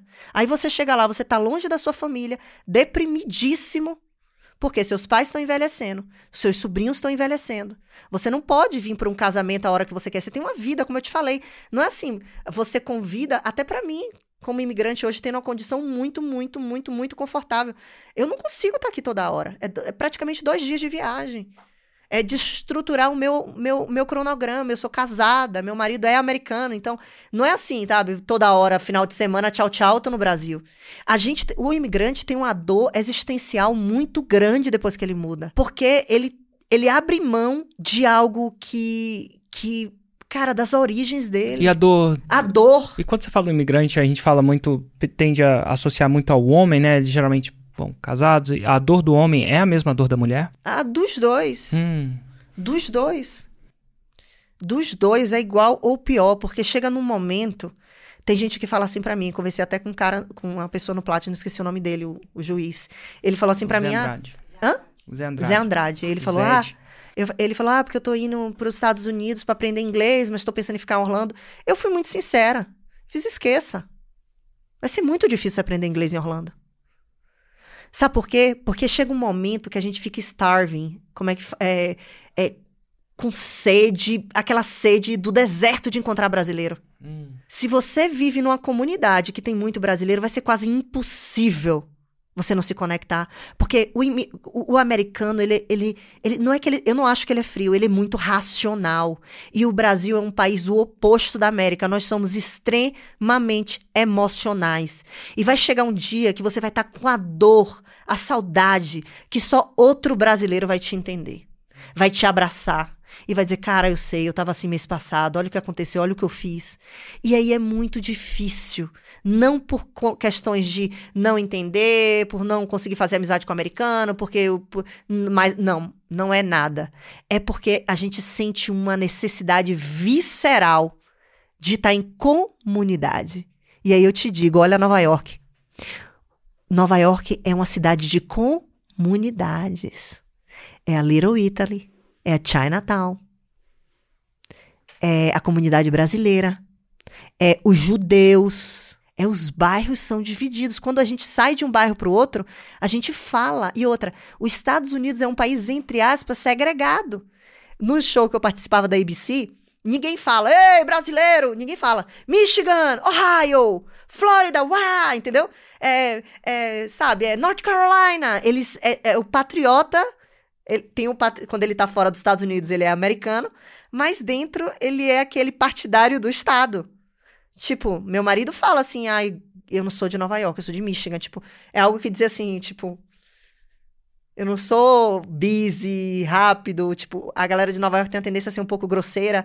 Então, eles se posicionam pra te dizer, ó, eu sou de Michigan, não sou nova-iorquino não, entendeu? Então, é, tem isso. E o imigrante, ele vive em comunidade. Então, é mais forte do que você. Total, aí você vai pra aprender inglês em Orlando, a comunidade brasileira é muito forte lá. Lá, E aí você vai sentir essa necessidade viral e vai quebrar o seu, a sua força de a vontade. sua força de vontade. Você vai quebrar. Vai quebrar. Não é queimar a ponte. É. Se você quiser ir lá e aprender inglês, você tem que ir lá e vrar.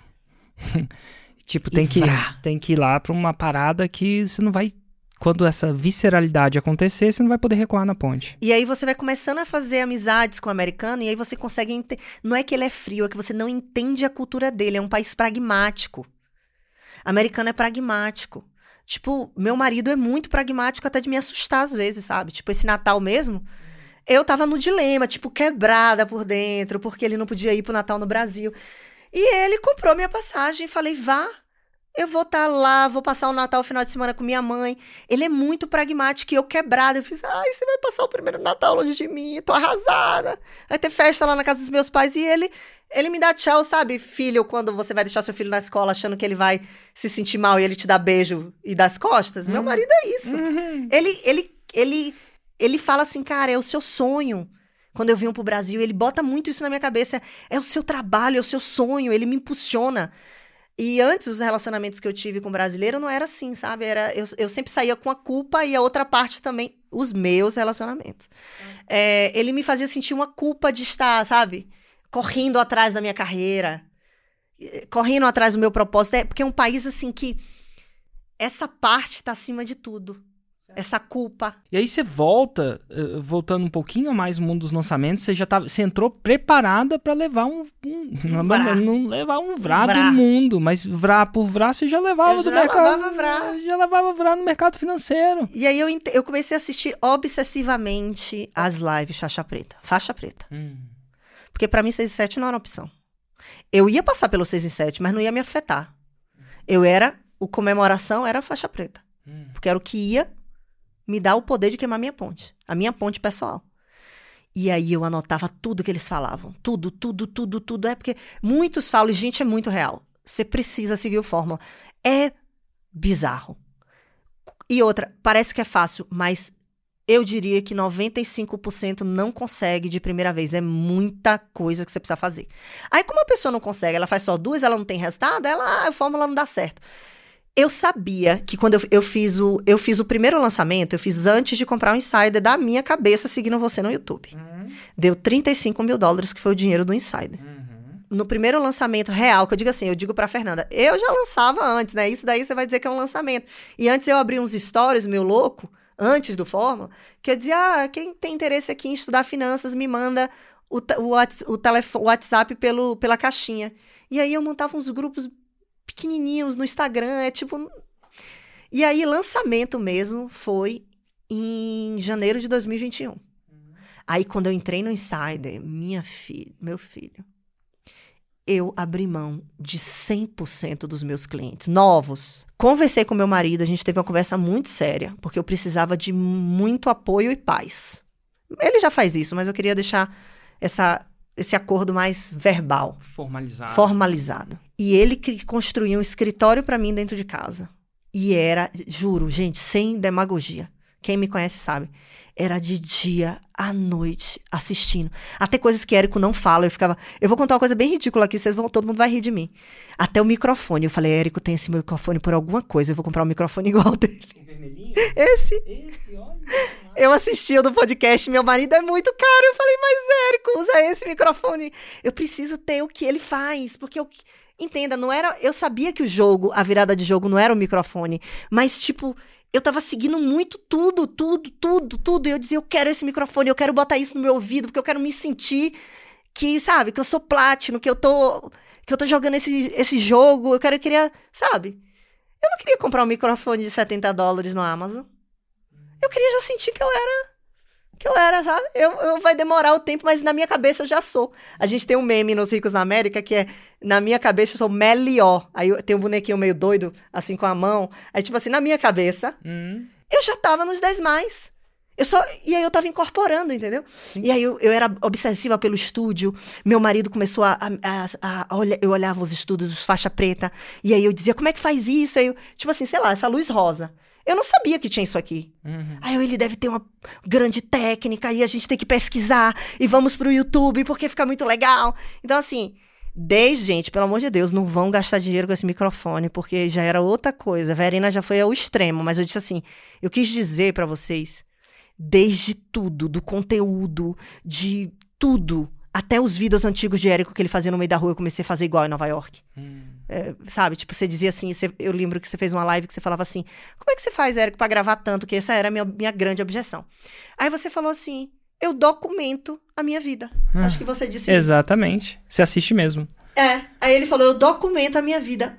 Eu falei, mas minha vida é um chatice, cara. Eu vou documentar o quê? O cara tem uma empresa grande, ele filma ele no elevador, dando umas mentorias cabulosas. Eu falei, o que é que eu vou fazer? Aí eu começava a filmar, eu no metrô de Nova York. Eu falei, eu moro em Nova York. Beleza. Oi, gente, tô aqui na frente do Wells Fargo. Você sabia que o Wells Fargo é uma, é um, uma, é uma empresa da bolsa, não sei o que, não sei o que. Começava a falar. Aí eu dizia, olha, isso aqui, isso aqui é um REIT. Você sabe o que é REIT? E aí eu fiz isso por muito tempo. Por muito tempo. E outra, eu não tinha edição.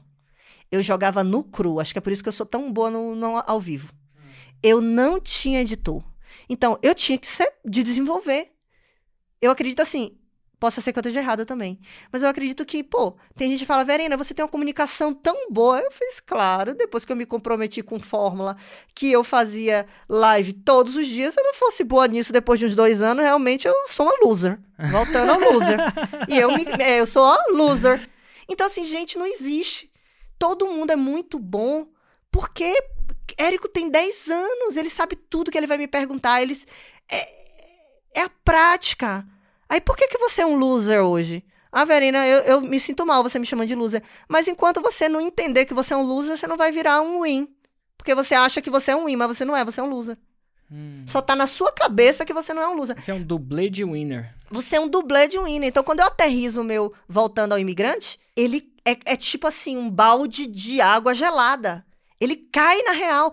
Tem, olha, quando acaba uma live minha mesmo, é, a minha live Faca na Caveira, tem uns que não são, que é conteúdo, mas quando é Faca na Caveira, o alu é chuva de comentário nos meus directs. Você explodiu a minha cabeça. Eu não tenho como voltar ao que eu, que eu era depois dessa live. Porque eu dou nome aos bois. Você que Fracasso. chama copo Isso aqui chama água, isso E é aí isso. chama loser. Isso aqui chama loser. Você é um loser. Seja muito bem-vindo à live dos losers. Quem tá nos comentários e não alcançou a prosperidade na Inclusive, América, se você é loser. fosse o winner, você não tava Você não tava aqui nessa live, você não tinha que nem me assistir. Eu falo. Vai lá, e depois eu te recomendo uns, uns, uns gerentes de private wealth. De private wealth, mas ele não te quer, cara, porque você é quebrado, você não tem dinheiro. Ninguém gosta de lidar com pobre. Doeu? Segura que é teu. Bateu, doeu? Segura que é teu. A verdade é essa. O gerente quer lidar com... O dinheiro quer lidar com o cliente rico. Por quê? Porque ele ganha porcentagem. E você não tem dinheiro e você precisa de educação financeira. Porque o rico, possa ser que ele. O rico, ele tem educação financeira. Você vai dizer, ah, eu não acho que tem. Tem, eu vou te explicar por quê. Só para empreender, ele precisa entender o básico de fluxo de caixa para não quebrar. Hum, A consciência do rico, do eu conversava com meus clientes muito ricos, a consciência era muito grande. Eu não vendia pro cara, ele comprava. Ele já sabia. O pequeno, ele não tem consciência de fluxo de caixa, ele ganha o dinheiro todo da empresa, ele gasta, ele mistura dinheiro de empresa com dinheiro pessoal. Ele precisa de educação financeira, porque não é todo mundo que é fora da curva que vai chegar no topo da cadeia alimentar por si só. Então ele precisa estudar. Ninguém quer ensinar pobre a nada. E é estranho, porque eu vi você falando assim, às vezes o seu cliente ideal fala assim, ah, na hora de... eh, Não sei quanto que ele ganha por dia. Quanto ele... Não, depende. Te- Tem, tem, eu tenho um cliente, gente, que ganha de 15 dólares a hora, a cliente que é dono de fábrica de mármore, que saiu da construção e fatura um milhão de dólares por ano. E aí, às vezes, esse cara que ganha, por que não dizer menos? Porque 15 a hora, você fala, ah, é muito, mas a vida É, lá é cara, é, tá e, é, caro. e, é- e o bicho pé. Quanto, você, quanto que é o aluguel de dois quartos lá? Dois, três em Nova quartos? não? York, você não pega longe, longe de Manhattan, bem longe, tipo em Forest Hill, que é um pouquinho mais à frente que o aeroporto, você paga 2 mil dólares. É, num apartamento de Dois quartos, no Dois. máximo. dois quartos. Então, assim, ao mesmo tempo, o cara vai lá na hora de. Eu costumo dizer, na hora de. De pagar uma parada na Amazon, de ter o iPhone, não sei se é o iPhone, É. ou o telefone, é, ah, isso aí é dinheiro. É. Mas na hora de comprar curso de conhecimento, Não, Não eu, é? e eu não entendo isso. E eles gastam muito. Não é pouco, não. Gente, um iPhone do top, tudo top, ele custa 1.500 dólares. Imigrante troca de iPhone como troca de calcinha de cueca. E aí, às vezes, é um- uma inversão de valores, né? Mas, enfim, voltando, aí você entra e fala assim, eu vou lá e vrar. E E, aí você entra no primeiro lançamento do Insider, já em janeiro de 2021. Como é que foi o resultado? Foi 100 mil dólares. Foi muito bom. ah, Mas aí não tinha feito 7-1. ah. Aí deixa eu contar uma coisa pra vocês. Outra coisa sobre minha personalidade é muito pessoal. Eu sei que muita gente não é assim. Uma pessoa que trabalhava comigo, aí eu falei assim pra ele: vamos estudar porque a gente vai fazer 7-1 no próximo lançamento. Juro por Deus, gente, que ó, que Deus tire minha vida. Ele virou pra mim e fez assim. Só em 2022, só no final de 2022. Porque Érico disse que pra fazer o 6 em 7 são 7 lançamentos. Você não vai conseguir fazer o 7-1. Aquilo pra mim acabou. A Verena ficou três vezes mais obsessiva. Hum. Eu fiz, eu vou quebrar o padrão. Em junho, em junho veio o meu 7-1. Que foi? É, em 16 horas. Eu podia dizer que agora você tem que mudar as placas. Porque foi é, 1 milhão em 16 horas. E quando bater um milhão, eu sou muito assim, isso é de mim. É minha personalidade. Eu fechei em 16, porque eu falei assim, "O- eu quero um milhão. Quando bater um milhão, não vai ter carrinho mais. Eu vou fazer isso por mim. E tipo assim, você sabe quando você quer jogar na mesa e falar aí, ó, pá, tome, sabe? Hum. Quando bateu um milhão, eu fechei a live do nada. Gente, só chegar, muito obrigado por participar dessa live. Foi um prazer estar aqui com vocês. Meus alunos novos, sejam muito bem-vindos. A galera ficou meio perdida, assim, eu encerrou as inscrições. E aí ficou muito essa marca registrada minha. Faca- de faca na caveira, sabe? Então, assim, eu comecei a criar um funil desde o esquenta, que são as lives que antecedem o evento. Você dá muito previsão pro meu avatar saber quem eu sou e como se comportar comigo. Isso eu também aprendi com meu pai. Meu pai dizia assim: ninguém te desrespeita. É você que deixa as pessoas te desrespeitarem. E eu trouxe isso pra minha audiência. Ah, é, al- alguma uma pessoa, homem ou mulher, vai falar assim: ah, não, quem me diz respeito? Meu marido me respeita. Como é que, que, que você falaria pra Meu ela? marido não me respeita. Lógico, porque você não se dá o respeito, número um. E segundo, porque você é uma loser. Ninguém respeita loser. Ninguém respeita perdedor. Eu vou te dar um exemplo. Geralmente, quem fala que meu marido não me apoia e que minha esposa não me apoia, você tem uma trajetória de insucesso e de fracasso no seu casamento. O que isso quer dizer? Você é um marido que vive sujando o nome da sua esposa na igreja, você compra e não paga. Você, você tem má fama, você é um cara enrolado, você nunca teve sucesso, a empresa que você entra, você sai. Todo dia você tá desempregado. E do contrário? Esposa também, os dois. Como assim? A esposa é, entra num curso de costura, não costura. Entra no curso de inglês nos Estados Unidos, não fala inglês. Aí o que que você traz, a, a, o que que você mostra pro seu marido? Que tudo que ele investe em você, você não tem sucesso, você não se dedica, você não faz o apoio que ele te deu lá no passado valer a pena. Ninguém desapoia. As pessoas param de apoiar porque ela tá cansada de te apoiar e você não fazer sua parte. Você perde no decorrer dos anos porque você não fez por merecer.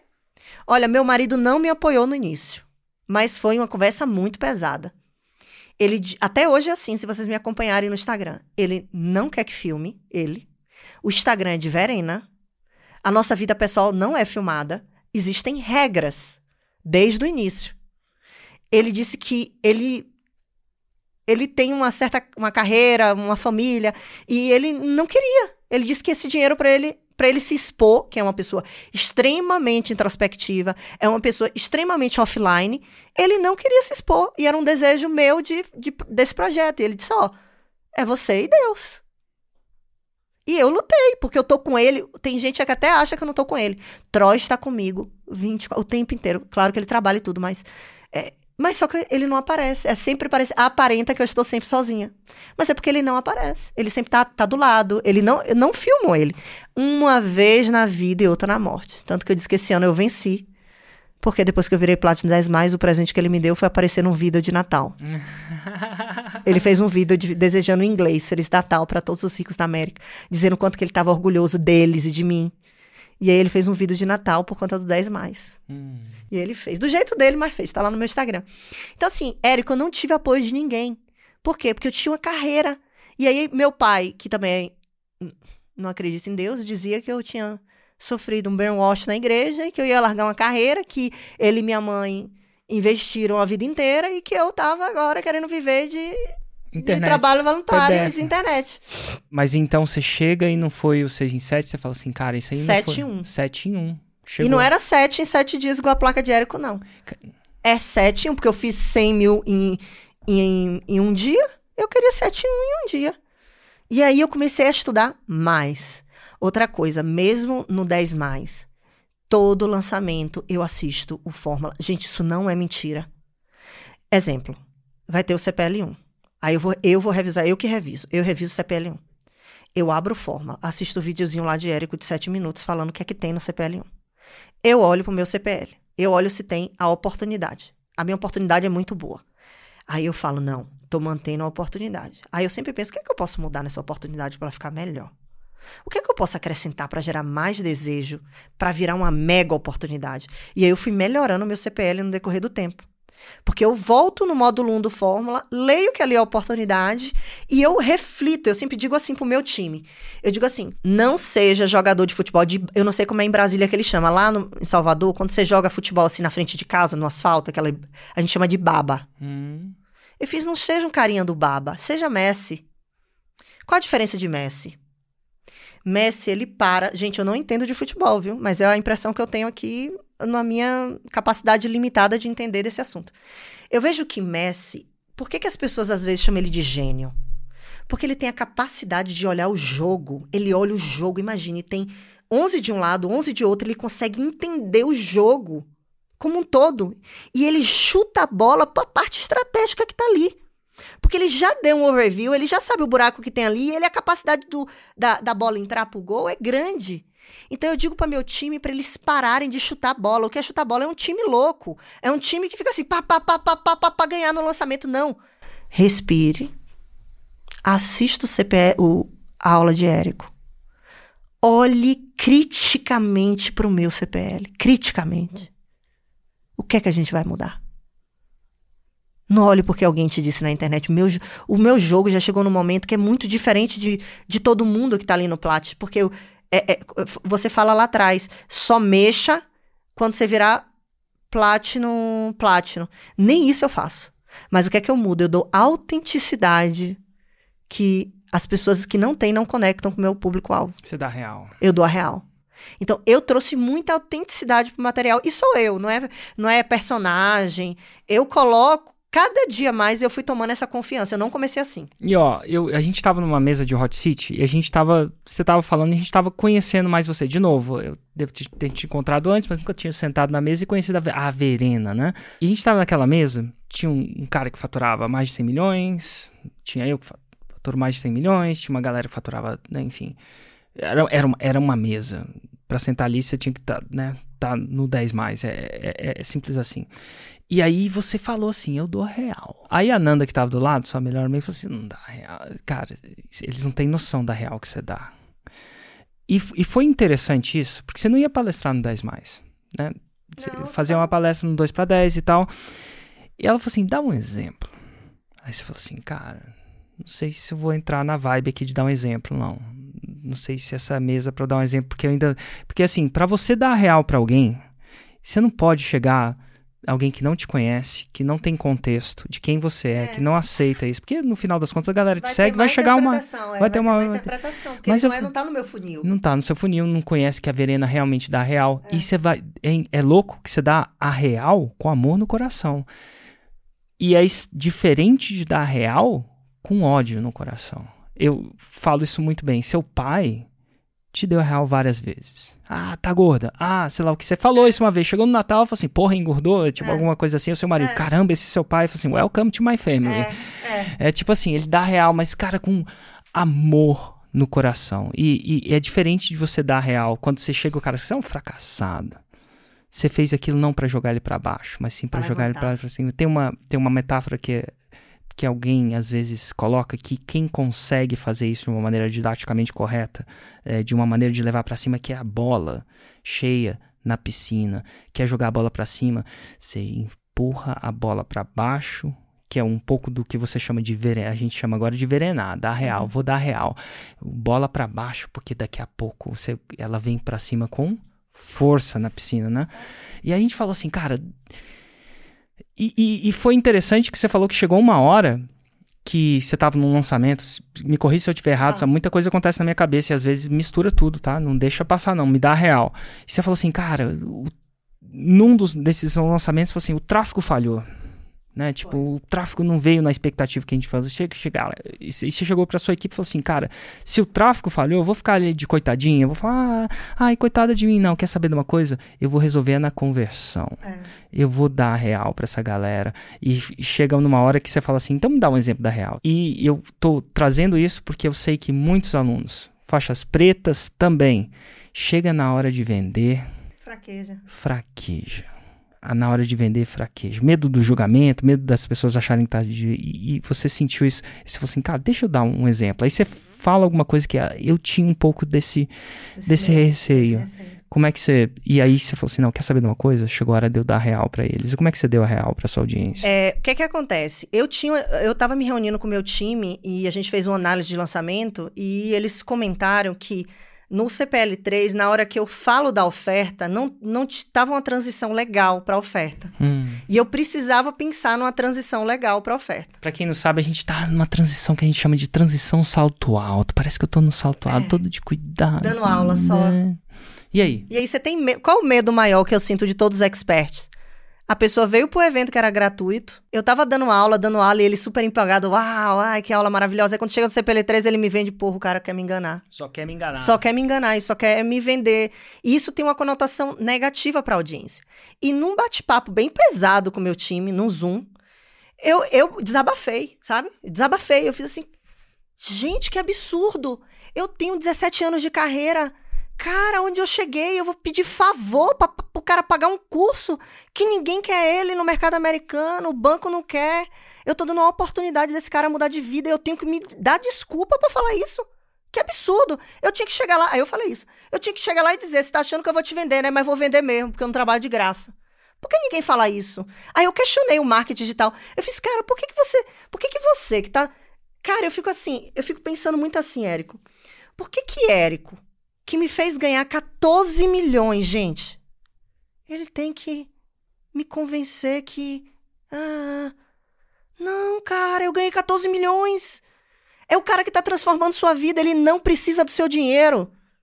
Se ele desligar isso aqui, mandar todo mundo embora da IGD, ele vai ficar rico para as próximas gerações.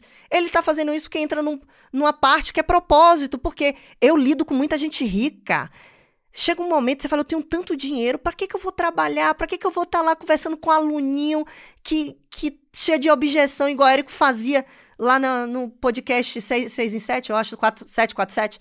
Eu dizia, cara, você tem que, tem que raciocinar. Eu falo assim, ó, Érico, pra minha audiência, não acredite em mim, não, porque eu posso ser uma grande mentirosa. Bota seu cérebro para funcionar agora. Se você pensar, você vai ver que tem noção. Cara, eu estou te vendendo algo de valor. E você compra se você quiser. Eu não estou te pedindo um favor, não. Eu não bati na porta da sua casa, você que veio para minha aula. Então, por que não falar isso?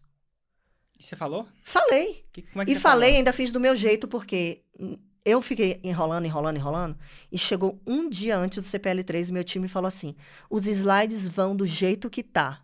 Porque você não se decidiu, a gente não vai mudar essa transição agora nesse lançamento.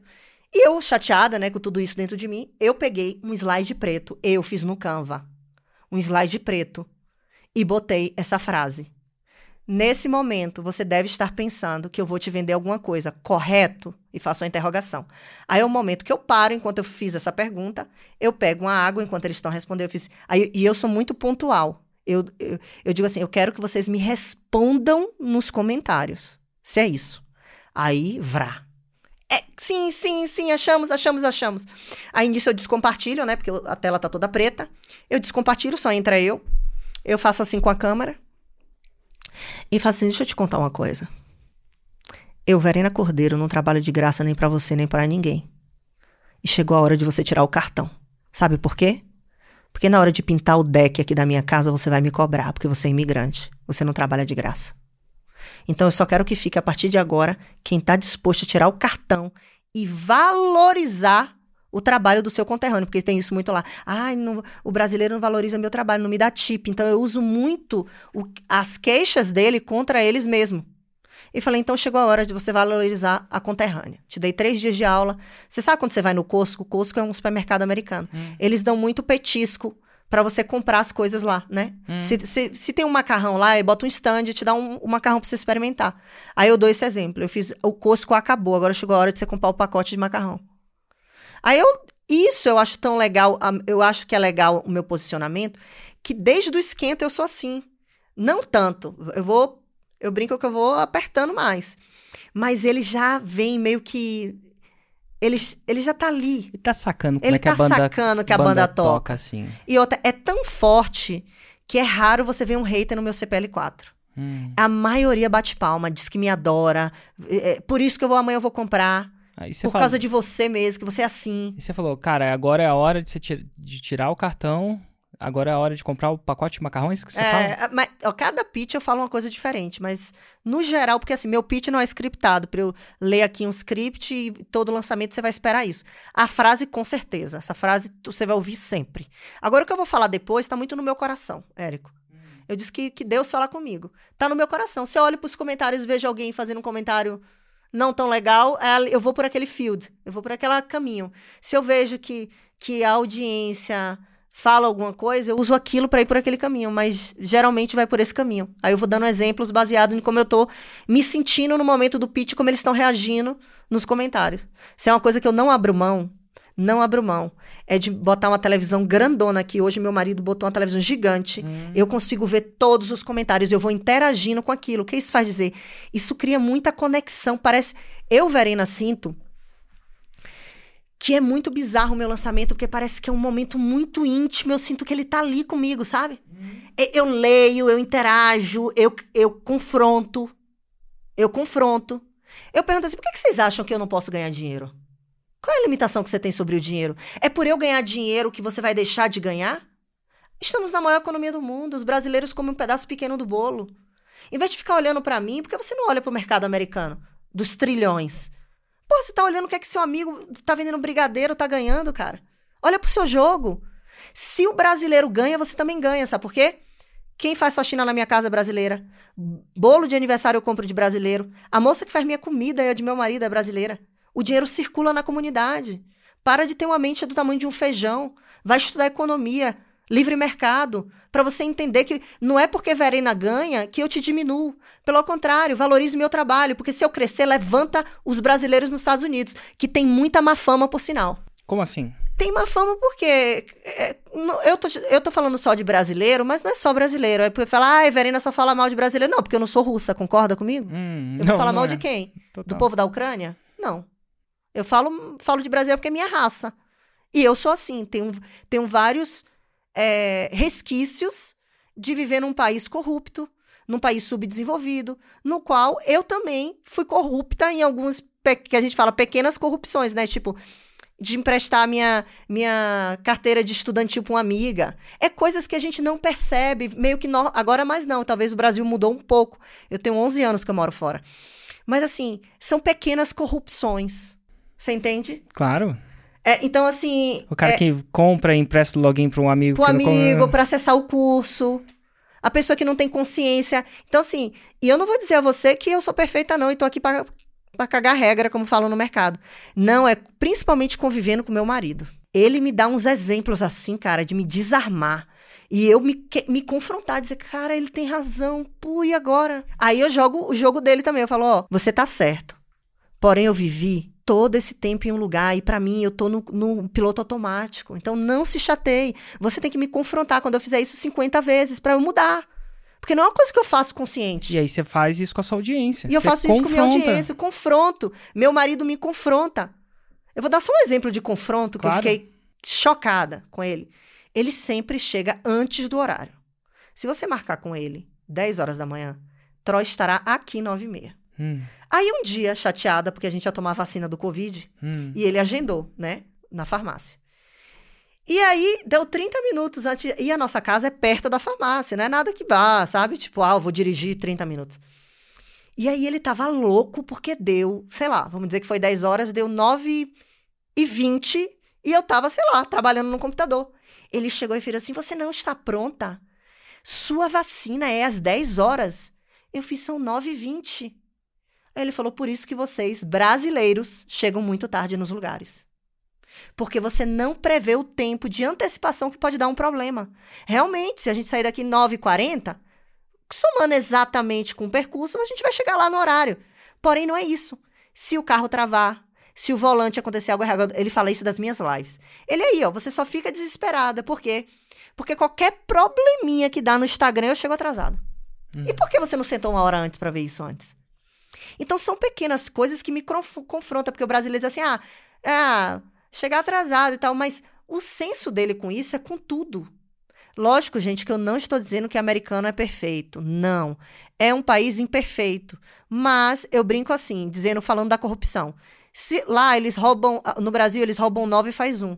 Lá eles roubam um e faz nove. Eles não são perfeitos, mas eles têm, desenvolveram qualidades culturais que fizeram o país dele chegar onde ele está, não é à toa. Então a gente tem que olhar o óbvio, porque muita gente vai assistir essa, esse podcast e não tem o costume de, de ver Verena falando e vai achar talvez ah, autoritária, tá, tá des- desmerecendo do Brasil. Não, Você tá Eu- dando a real. eu tô dando a real, é isso, cara. Se os caras são a primeira economia do mundo, tem algo que eles fazem que são melhores do que a gente. Então, assim, são pequenas coisas que ele vai dando em mim, até no lançamento, que eu vou entrando na linha, entendeu? Eu vou entrando na linha. Então, assim, é, é, é mais ou menos isso, E entendeu? você traduz isso um pouco disso de uma maneira sua, do seu filtro, pra sua audiência. Pra Você minha vai- audiência. Você dá a real neles Eu, não- mesmo. eu vou te dizer uma coisa. Eu, eu falo sempre pros meus amigos. Eu detesto eu estar fazendo, exemplo, papel de palhaça. E ninguém tem coragem de me dizer. Pô, Verena, você tá fazendo papel de palhaça naquela reunião com o Érico. E ficou mal mesmo. Não ficou legal. Eu gostaria de escutar isso. Sabe por quê? Porque hoje em dia tá todo. Tá o agradar, tá excessivo. E você não sabe onde você tá errando. Ou você pode dizer assim, ah, pô, ah, pô, você viu a mancada que Verena deu? Pô, aquela blusa dela não tá nada a ver. Ah, e você falou, não, eu falei, pô, Verena, por que você não botou uma blusa preta? Cara, não é isso. Verena, deixa eu te falar. Não se vai em podcast com aquele tipo de blusa que você foi. Sabe por quê? Porque X, Y, Z, tô dando só um exemplo imaginário. Entendeu? Então, assim, pelo excesso de. Não, mas eu falei, você não falou, as pessoas não. Elas não entendem. Eu dei uma real pra, um- pra uma, uma amiga, uma conhecida minha que quer lançar no digital. Que sério, eu vi o momento dela chorar ali no Zoom. Ela segurou o choro. Você falou pra ela? Eu falei pra ela o seguinte: eu falei, cara, você não tem comportamento de quem vai fazer seis em sete. Aí ela me olhou. Eu produzo conteúdo, eu isso aquilo. Eu falei, primeiro que você não é autêntica. Seus stories é uma farsa. Você, você não é aquela pessoa dos stories. E dá pra ver. Você não é aquela pessoa. E aí você não conecta, porque você tá tentando ser alguém que você não é. Outra coisa, você não gosta de mostrar uma parte vulnerável da sua vida, você tem vergonha de X, Y, Z. E aí você tenta mostrar recortes da sua vida que não são, então isso é cansativo. Outra coisa, o seu conteúdo não conecta. Sabe por que o seu conteúdo não conecta? Porque você é expert blazer. O que, que é um expert, expert É aquele blazer? que segue o script sem entender que tem um script. Tem um... Porque assim, ó, eu vou dar um exemplo pra vocês. Tem um script pra fazer a comida, cara, mas tem, o... tem a pitadinha sua, cara. Eu vou fazer uma feijoadinha, eu vou botar um cilantrinho na, na- em cima. Érico tem a receita da feijoada, mas Verena é baiana. Eu vou botar ali algumas coisinhas da Bahia. Eu vou fazer uma, uma farofinha de calabresa, entendeu? Eu vou fazer de um jeito que a audiência perceba que é autêntico, que é Verena, é o coração de Verena. Então, tudo que eu falo nas lives, o meu jeito, é, eu falo muito do meu pai. E as pessoas, outro dia, me, me confrontaram e disseram assim: Cara, você nunca fala da sua mãe, porque não conhece minha história. Eu tenho uma história muito triste por esse lado. Meu pai que me criou. Minha mãe trabalhava no banco, eu nunca via minha mãe. Quando ela saía para trabalhar, eu estava dormindo, e quando ela voltava, eu estava dormindo. Eu nunca via minha mãe, eu fui criada pelo meu pai, que tinha um boteco na esquina da minha casa. Minha mãe trabalhava num banco super chique a duas horas da minha casa. E quem criou a gente foi meu pai. Eu não tenho tantas referências de minha mãe no meu dia a dia me aconselhando, me forçando a comer, me disciplinando. Depois que o banco faliu, que eu fui ter essa convivência com minha mãe diária, eu já era uma pessoa com a personalidade formada pelo meu pai. Então eu tenho lembranças da minha infância é, por conta disso. Então às vezes a pessoa chega lá, ah, aí ó, desmerecendo a mãe dela, não. É porque eu não tenho essa lembrança. A lembrança que eu tenho de minha mãe é um pouco permissiva. Por quê? Minha mãe, ela se sente culpada até hoje pela mãe que ela não pôde ser. Porque ela ganhava dinheiro para botar 100% na minha escola. Para eu ser quem eu sou hoje. E ela carrega uma culpa que ela não, ela não teve esse tempo com a gente, entendeu? Ela não teve esse tempo. Então ela ela sofre por isso. E ela sofre talvez de eu estar aqui e estar dizendo isso, e ela era permissiva nos finais de semana. Porque ela queria compensar a dureza de meu pai nos finais de semana. Então ela dava demais, permitia demais. E aí eu tinha cada dia uma imagem de que eu nunca queria ser minha mãe. Porque minha mãe era loser. E meu pai era o que vencia.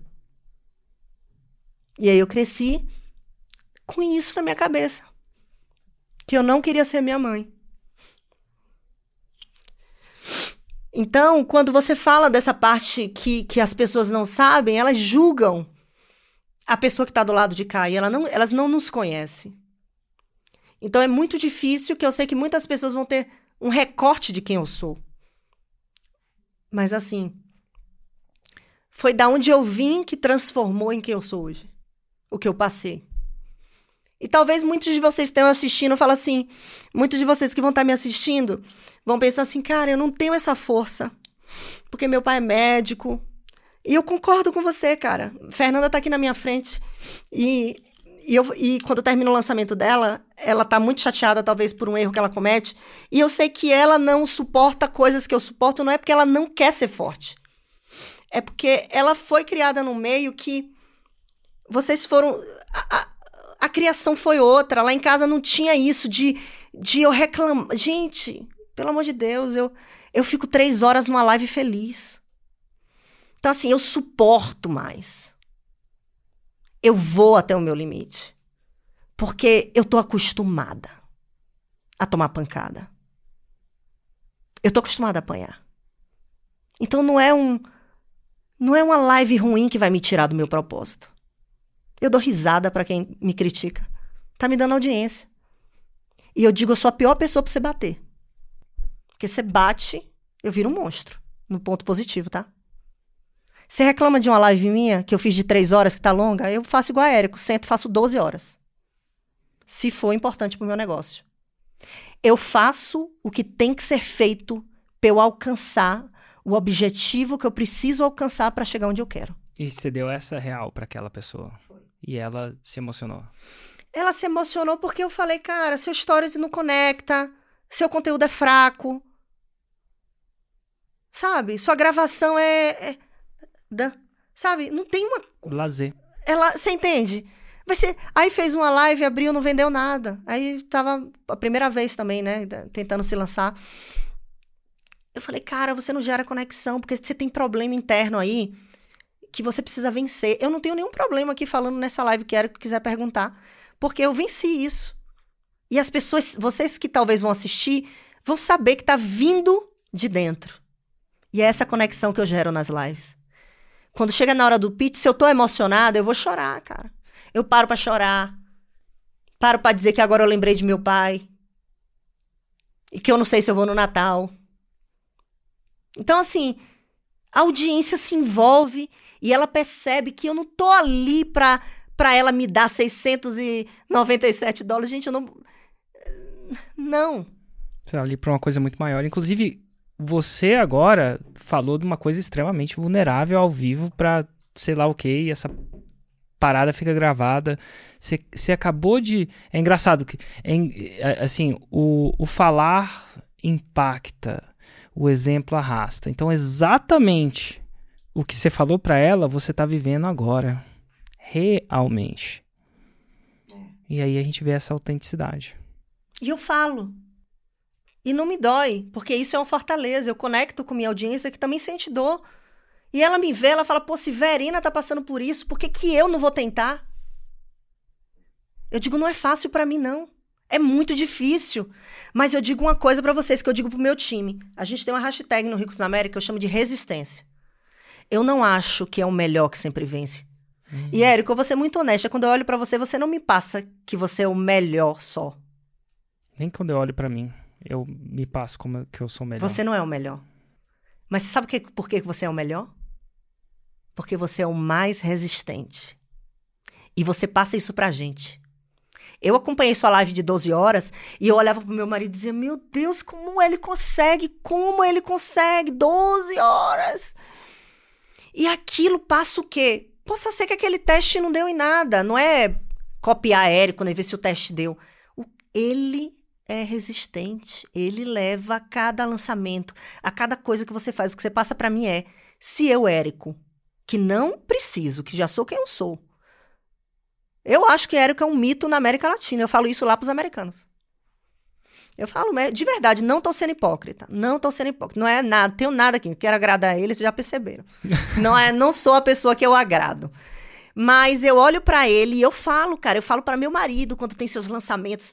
Quando eu comprei o Insider, eu queria saber quanto o Érico faturou para jogar na cara do meu marido. E o cara, ele é melhor do que Brunson Hanson, eu te falei. Olha quanto ele ganhou. Brunson Hanson só fez 15. É um brasileiro, ele é melhor. Porque meu no início a gente ficava naquilo, tá? Ai, eu, a gente comprou, Fernanda sabe, o curso de Brunson Hanson, Brunson Hanson, que é um americano gigante. E eu fiquei num dilema muito grande. Porque meu marido, se eu comprasse Érico, ele não ia entender. E lá era eu e ele no mesmo jogo de Brunson Hanson. E teve uma hora que eu defini. Então, eu, eu quando você tá fazendo seus lançamentos, eu tô na plateia torcendo, cara. De verdade. Porque assim, cara, é gratidão.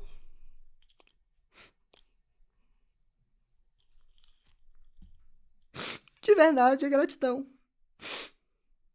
É gratidão de ver alguém que também é brasileiro, da mesma cultura, lutando. Talvez nem sendo melhor, nem sendo mais carismático. Isso. Mas sendo mais resistente, né? a resistência, né? E eu acho que você passa muito isso. Por quê? Porque, cara, você não é um ator de Hollywood assim, sabe? Tipo, todo mundo vê que você tá se esforçando ali. E eu acho que isso é que pa... Fernanda sempre fala. Cara, eu tive uma dificuldade de conectar com o Érico é, e tal. E, e, porque a verdade é o oposto. É que você é a verdade. Você é a pessoa que tá na resistência ali sabe, ali, ali, ali, convertendo na resistência. Então você passa assim pro cara e fala assim, cara, o cara não é, sabe, ele não, Ele, você não é uma pessoa que eu olho assim, tipo assim, e vejo inalcançável. Eu vejo que todo mundo pode chegar lá se aprender a ser resistente igual a Érico, mas nem todo mundo consegue, porque é, é difícil. E dói. Porque dói. E Porque dói. às vezes você tem que confrontar você mesmo, né? Às vezes você tem que falar pra você que você é um Loser. É engraçado que às vezes eu tinha uns comentários assim no meu no meu no- nessas coisas que vai, vai rolar e depois só olhar os comentários com essa parada sair no YouTube, não sei se você tá vendo isso no YouTube, Spotify, o que quer que seja onde a, a equipe posta, mas é muito louco assim, porque aí a galera tacando pedra na genia e tipo, sei. Érico isso, Érico pilantra, sei lá o quê. E eu fico nos comentários, viu? Que eu É, assisto é. seus lançamentos. Cara, e às vezes eu olho um comentário e eu olho e falo assim: essa pessoa é um loser. E não porque ela é um loser na vida dela, porque nem pra me criticar direito ela consegue. Eu consigo me esse comentário de crítica dele é fichinha. Fichinha. Perto do comentário de crítica que eu faço com eu mesmo. Eu, eu falei, se você tá me batendo, eu me bato muito, Muito mais. mais. Porra, você quer me bater e quer me, quer me tirar do sério, pô, dá um up aí no seu game. Melhora. Porque eu me bato muito mais. E a gente, e eu falo isso pra vocês que estão assistindo, é um pouco da veia do empreendedor. A gente, se a gente não se bate também, a, gente não cresce. Não cresce. Então eu, falo, eu olhava para aquele comentário e falei, o cara não me bate. O tanto que eu me bato ainda tá ajudando meu engajamento. Tá. Porque se o hater, eu falo do hater que tenta, é o hater profissional, assim, o cara que é hater mesmo, não de um comentário. Esse aí é hater faixa branca, era o hater faixa preta. Se ele soubesse o quanto o comentário dele me ajuda, porque que que, por que, que ajuda? O comentário gera conversa. Eventualmente vai vir um aluno meu que vai rebater. Eu, só, eu falo assim, deixa só os meus alunos responder. E aí, isso gera aquela discussão. A discussão fala para o algoritmo: opa, esse negócio está interessante, vou distribuir. Se o hater soubesse quanto ele me ajuda me criticando, ele ia ficar calado só para me prejudicar. E mesmo se ele te critique e outras pessoas vejam, a, pe- a pessoa, ela te vê e começa a te seguir e você converte. Ou igual a sua É. igreja. Mas foi um processo. Eu contei ali, mas foi demorou muito tempo, mas Eu foi um imagino. processo. né? Porque ela foi conversando. E, e é interessante que quando um cliente fala muito mal, é a melhor hora. Porque ele, pela primeira vez, ele está sendo sincero. Sincero. Como você foi. Evento a horas. E a sinceridade é o primeiro passo da conversão. Porque, na sinceridade, o cara realmente te dá real. É isso que me para. Resolve isso, então. É, Resolve essa parada, então, pra mim. é, Quando- loser, E assim, às vezes ele vai resolver. Às vezes você vai resolver, às vezes não vai, e ele tá, vai estar certo e vai continuar a vida que segue. Mas enquanto essa carta tá escondida, enquanto essa carta tá escondida, não tem como bater nela. É. Como é que eu vou bater numa objeção, um receio, uma conversa que te para de chegar lá, enquanto tá escondido? A gente não consegue bater naquilo que tá escondido, né? Bater, lut- eu não bater a palavra errada, lutar. Me dá um direito de luta. Me dá um direito de luta. Me dá o benefício da dúvida. Vamos conversar. Porque quantas vezes a pessoa tinha uma objeção e eu não consegui resolver? Muito mais vezes do que eu consegui resolver. Ah, sim, infinitas vezes. A gente não tem 20, 1 bilhão de bilionários. O Plat 10 mais tem 50 pessoas. O Plat 2 para 10, eu, se não me, posso estar errado exatamente o número agora, porque tem sempre umas paradas que acontecem no comercial e tal. Mas tem 177. O Plat 6 em 7, que tem 200 e, de 40, 255, sei lá, 275, 200, alguma coisa, 200 pessoas, mais de 200. Isso aí eu posso afirmar para não ser para ser mais impecável para não ser marqueteiro aqui, porque sou marqueteiro, né? Então tem que tomar cuidado para não exagerar e dar essa impressão. Sempre tô falando, ó, isso é matemática de marqueteiro. Não, não é mais de 200, é mais de 100, mais de 150 no outro e assim, mais de 50 no outro. Então assim, eu falhei. Eu falhei. Eu sou um loser. Só que ninguém fala isso pra mim. Eu- até hoje. Mas eu falo. Eu falhei. Onde é que eu pisei na bola? E eu sempre Eu digo, se você na não bola. ganhou, o que, é que aconteceu? A gente tava falando numa parada assim, eu acho que o tema é Perdeu. completamente estranho. e a gente estava ali no escritório, a gente estava falando uma coisa mais organizacional. E, eu, e ele fala, cara, como é que você decide essa coisa? Eu não vou falar aqui no podcast, porque, enfim, é uma coisa. Ele falou assim, cara, você não ouve ninguém antes de decidir isso, não. Uma decisão muito estratégica no meu negócio. Eu falo assim, eu ouço. Eu adoro ouvir. Eu tenho meu conselho. Falei que é a Hugo, a Priscila e o Granville. São um conselho. A gente tem um grupo de WhatsApp, de Telegram chama Conselho. Eu falo assim, cara, eu vou fazer isso.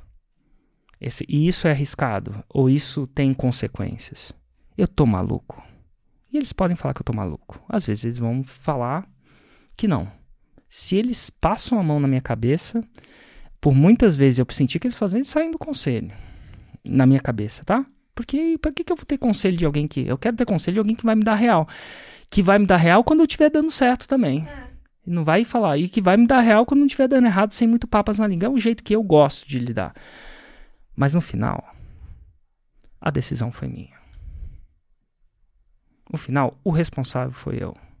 Eu não vou jogar nas costas de ninguém. Eu não vou terceirizar a culpa minha, porque no final eu sou o responsável. Eu não sou vítima. Eu procuro não ser. E às vezes eu fui vítima do Brasil. Ah, o Brasil, empresa. Ai, que bom. Quando eu morava na Inglaterra. Morei muito tempo na Inglaterra, sou até cidadão inglês. Você vai vendo. Tenho cidadania. De tanto tempo que eu morei lá, eu peguei cidadania. Mais ou menos assim. E, cara, montar uma empresa lá era uma simples, os impostos é simples, é feito para a máquina funcionar, as trabalhistas lá são, são, vou dizer, mais justas, que quer que seja justo ou não, às vezes você pesa para um lado é ruim, pesou para o outro é ruim, se você exagerar dos dois lados, fode todo mundo, fode o empreendedor para você ver. O empreendedor gera emprego. É, acabou. Você tá acabou tá gerando com a economia. É, acabou com a economia, mas também você não precisa criar um tirano. É. Né? Então, não é tirania. Então tem que ter um balanço. Não pode ter exagero. E às vezes eu acho que o Brasil às vezes exagera para um lado, devia exagerar menos, ou às vezes exagera para outro. Mas eu achava o máximo, porra, Inglaterra, parada funciona, brother. E aí eu falava aí no Brasil isso, e o Brasil aquilo, e o Brasil aquilo. Eu falei assim, cara, eu tô com um discurso de vítima é. do país. Uhum. Eu falei, não, na verdade eu não tinha que estar aqui, nem cidadão. Assim, eu sou cidadão brasileiro, claro, uhum. sou brasileiro, eu tenho uma outra cidadania. Isso é, eu posso no momento sem visto, sem burocracia nenhuma, decidir morar em outro país. Que eu tô falando, eu falei, que que eu não tô nos Estados Unidos. Ah, por que, que eu não tô lá, então? Vai, é. volta pra lá, para de ficar. Eu falei, cara, eu... então assim, a verdade é que tô, quase todos os dias eu olho pro meu espelho e falo, cara, eu também sou loser. Eu também sou loser. E quer saber de uma coisa? Se eu jogar um jogo onde eu sou winner o tempo inteiro, é um jogo chato. E a receita do antidepressivo. É a receita. Eu acredito que o ser humano, quando para de crescer, o que quer que seja crescer para ele. Às vezes, crescer para mim, é, é, eu tô falando do meu negócio, num contexto desse, para outras pessoas não é negócio, mas o dia que você parar de crescer. Acho que Tony Robbins fala isso. Uhum. Aí pode, pode, pode bucar o antidepressivo. É antidepressivo. Na veia. Então, assim, quando meu hater fala isso de mim, eu falo assim, rapaz, nem hater direito você é. Porque eu sou hater, eu sou o meu maior hater. É muito louco isso. É. E, e, quem eu... tá num jogo grande já se cobra muito. É muito difícil você criticar, exemplo, tem, eu recebo algumas críticas. É muito difícil, porque no jogo que eu já cheguei, essa, isso daí não me afeta mais. Hum. Porque é, é, é, tipo assim, eu acho que talvez igual o jiu-jitsu ou artes marciais, você vai apanhando literalmente, você vai ficando mais esperto, mais forte, você vai pro lado de cá. Então hoje, por exemplo, eu nem leio. A primeira pergunta que eu faço assim, ó, pra minha, pra minha, pro meu time. Essa pessoa tem mais resultado que eu, que me criticou, tá no, no Platinum 10 mais, tá entendendo os números, sabe para onde eu tô indo? Eu vou escutar e mudar meu jogo. Agora, seguidor que tá devendo no cartão de crédito, tá com dívida, eu falei isso outro dia nos stories. É, rolou uma, uma, situação dessa lá nos Estados Unidos, falando sobre mim. Eu fiz, eu vi. Mas deixa eu te falar uma coisa. Você acha que eu vou discutir com quem deve no cartão? Quem deve no cartão tem que estar no meu curso, cara.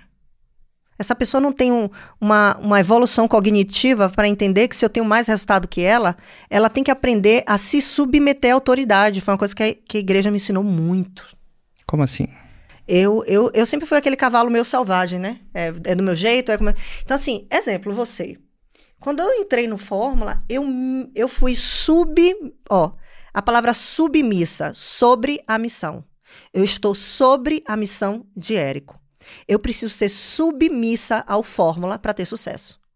A partir do momento que eu encaro a palavra submissão como não, eu faço do meu jeito, você vai ser um loser a vida toda. Porque eu tenho que entender que você é melhor do que eu. E por isso que eu preciso ser submissa ao que você me fala. A submissão gerar resultado. Se eu, Verena, tenho algum tipo de resultado em alguma área que eu vou ajudar você que está aí do outro lado, você tem que se submeter aos meus comentários. Meu pai também era assim. Você tem que se sub. Enquanto um burro fala, o outro murcha orelha. O que você fala para mim, eu sei que você não é Deus, mas eu, eu faço. Por quê? Porque eu falo, cara, ele tá lá. E reciprocamente, eu fui eu... e sou submisso o tempo inteiro. Quer falar de wealth management? Eu não passei 17 anos é. no mercado financeiro. Eu passei, eu trabalhei no mercado financeiro, mas não gerenciando a parada. Passei, passei precificando umas paradas.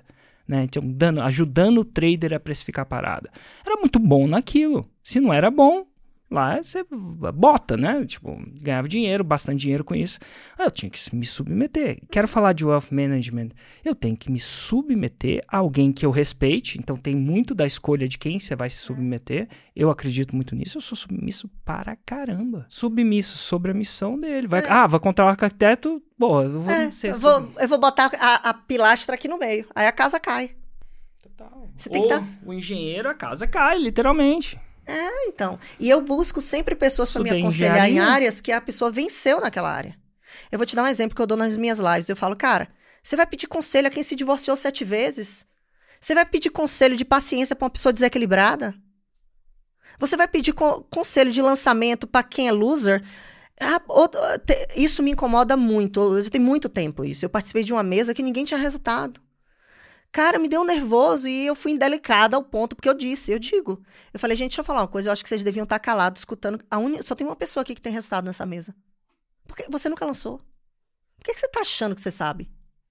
Então, assim, as pessoas têm essa dificuldade de aceitar essa palavra. Eu me submeto muito ao meu marido, mas terrivelmente submissa, viu? Para as feministas aí de plantão. Incrivelmente submissa. Meu marido é um cara gênio, tem um QI fora da curva, inteligentíssimo, nunca fala nada para mim de forma emocional, nunca me prejudica. Toda a decisão dele é pragmática. Troy é, é cabeção. Ele pega duas folhas de papel, HP, e deita nos cálculos comigo. Nos cálculos. Então, assim, eu me submeto ao meu marido porque eu respeito ele. Não é porque eu sou obrigada a me submeter a ele, não. É porque ele tem mais resultado que eu em muitas áreas que ele me socorre. E se eu ficar dando uma, sabe aquele povo, aquela, aquela galera loser que, que não quer aceitar alguém que tem resultado dando conselho? Não, porque direitos iguais, não existe direitos iguais. Principalmente na minha empresa. Na minha empresa não tem direitos iguais. Se eu tenho. Se Joana tem mais resultado que José, é meritocracia, ela que toca.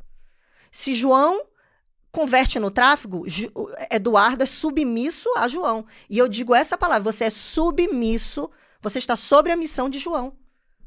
Meu marido, quando a gente decidiu uma questão financeira, é cálculo. A gente, cara, a gente pega caderno grande de desenho para calcular. Tanto que nem tem lá no meu, ainda tá nos meus destaques, né? Eu, hoje em dia nem falo porque os cálculos são muito doidos, meu e dele. Então eu respeito quem tem resultado, cara.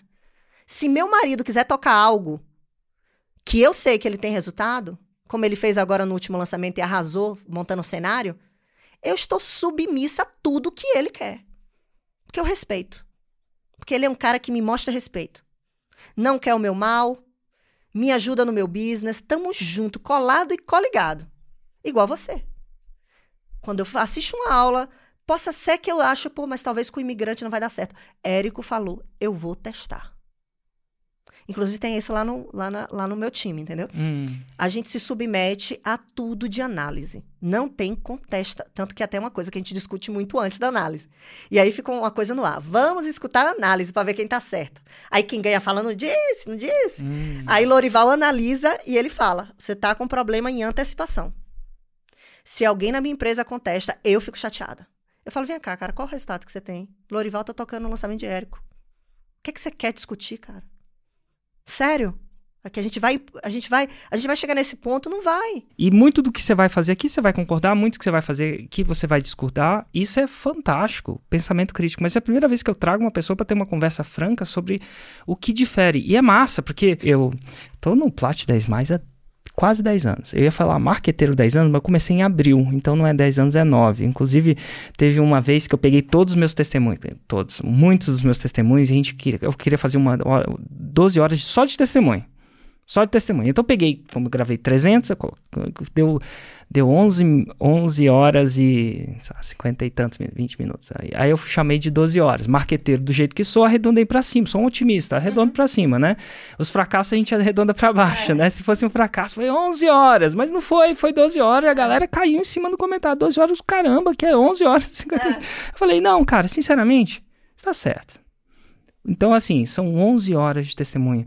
Então é, 11 horas, 11, um pouco mais de 11 horas. Eu fiquei muito mais presente para a impecabilidade da minha palavra, para não deixar esse marqueteiro dentro de mim ser um pouco menos impecável, porque não assim dizer. Mas assim, um 10 mais é diferente de um 6 em 7. Pessoalmente, não estou falando virtualmente, não estou falando das dádivas de Deus ou de talento, não, mas é uma área diferente da vida. Correu quilômetro, resultado fala. Então, assim, é interessante você ver as duas coisas. Não que uma coisa é melhor e outra coisa é pior. Eu, eu convido você a, a, a, sentir as nuances. São nuances que vão ter assim. E a gente viu a nuance da Verena agora. E vai ser completamente diferente da nuance da outra pessoa. Cada uma pessoa e, e, vai, e essa pluralidade vai acontecer. E, e eu tenho um convite para te fazer. Se você fatura mais de 100 mil reais, já fez um 6 em 7 com as técnicas da fórmula, ou já fez mais de 2 milhões em um ano. E não é nos últimos 12 meses, nesse caso, tá? Nada de certo, errado, mas quando eu criei a regra, regra, regra, é de janeiro a dezembro. Então, se você fez nos últimos dois meses contando, sei lá, não, não funciona. De janeiro a dezembro. Seus 14 milhões foi de janeiro a dezembro, que é o jeito que a gente conta. Agora o jogo mudou, agora uhum. tem que fazer. Agora é outro ano, né, Verena? Pô. Se você já fez isso e se sente sozinho Vem e quer, e quer, quer entrar considerar entrar num programa onde só entra, não tem, só entra quem realmente fez esse tipo de resultado, eu tenho três grupos. E se você não fez 6 e 7 e tá aqui, cara, nada de errado, tem outros programas para você, não vai ser a hora. Mas se você já fez o 6 em 7, ou já fez mais de 2 milhões, ou já faz mais de 10 milhões e quer sentar numa dessas mesas, simples assim. Vai no YouTube vai ter um link, que eu não sei nem que é, porque eu tive essa ideia agora.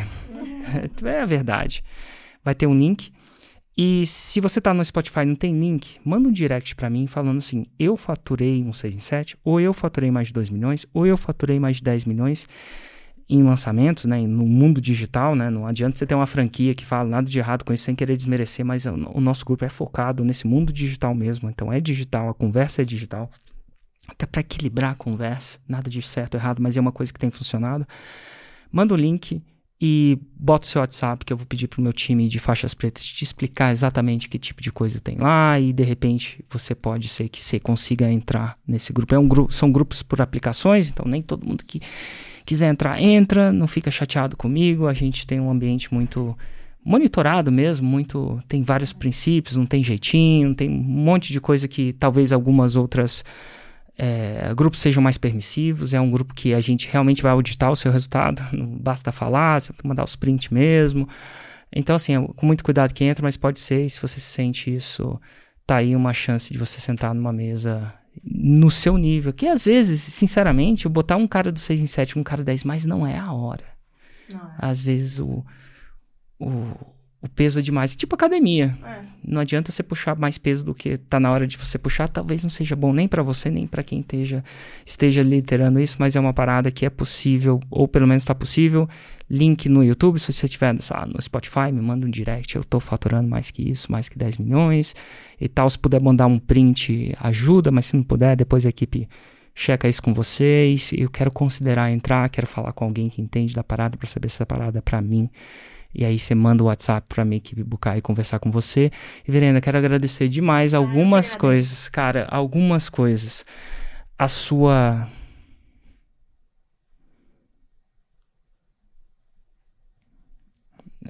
É engraçado que você falou uma palavra que fala assim: eu acredito no possível, impossível. E eu vejo nos seus olhos que você acredita no impossível.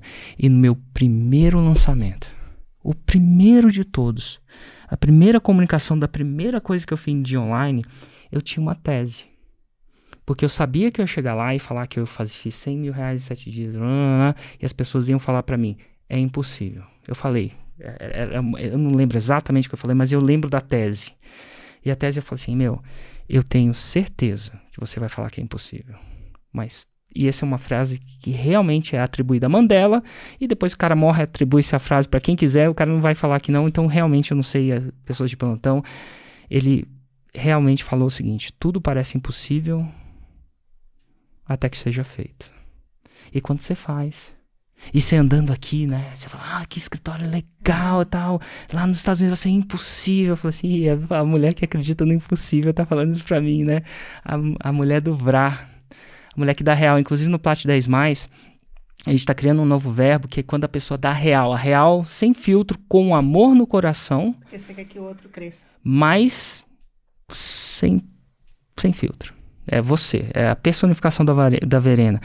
É, é, a gente fala assim, ih, verenou. vou, vou verenar. Tem uns verbos que só a gente fala lá dentro. Mas assim, tudo parece impossível até que seja feito. E você é a personificação disso, porque você vive. A personificação da vulnerabilidade, que não é só simplesmente bater ou criticar, ou ser mais duro, ou ser mais cobra cai, como eu gosto de chamar, mas você está vivendo, está vivendo esse jogo tá vivendo esse jogo. E obrigado por viver esse jogo intensamente. Eu que agradeço. E é isso, estou aberta. Primeiro podcast que eu participo. Da vida? É da vida. Eita, começou já. Ah, não, não, não assim, da, do, desse jogo do digital. Ah, tá, tá total. Antigamente era. Mas eu tô muito feliz de estar aqui. Obrigada pela oportunidade. E se dediquem no Fórmula aí, vocês que estão assistindo, viu? Ó, estejam sobre a missão de Érico Rocha. Não é que um dia você não vai superar, que ele mesmo fala, oh, tem gente que me supera, que... porque a pessoa fica assim, ah, por que, que eu tenho que estar sobre a missão de Érico? Porque ele tem mais resultado que você. Fica quieto. Vai olhar o quanto esse homem fatura, para de ser loser. Entendeu? Não seja loser. Olhe para ele e diga igual eu digo lá nos Estados Unidos, é um brasileiro que tá arrasando. Todos os americanos grandes conhecem ele pelo nome. Gray Cardone, Bruce Hanson, Tony Robbins é um orgulho pro Brasil. Então parem, em vez de vocês ficarem aí criticando o cara, o cara é, ele é fora da curva. Batam palma, elogiem, porque ele pode ainda não, ele não tá mudou só a vida dele não, mudou a minha e pode mudar a sua vida. Então, para de ser loser e esteja sobre a missão de Érico Rocha. Show de bola. Valeu. Foi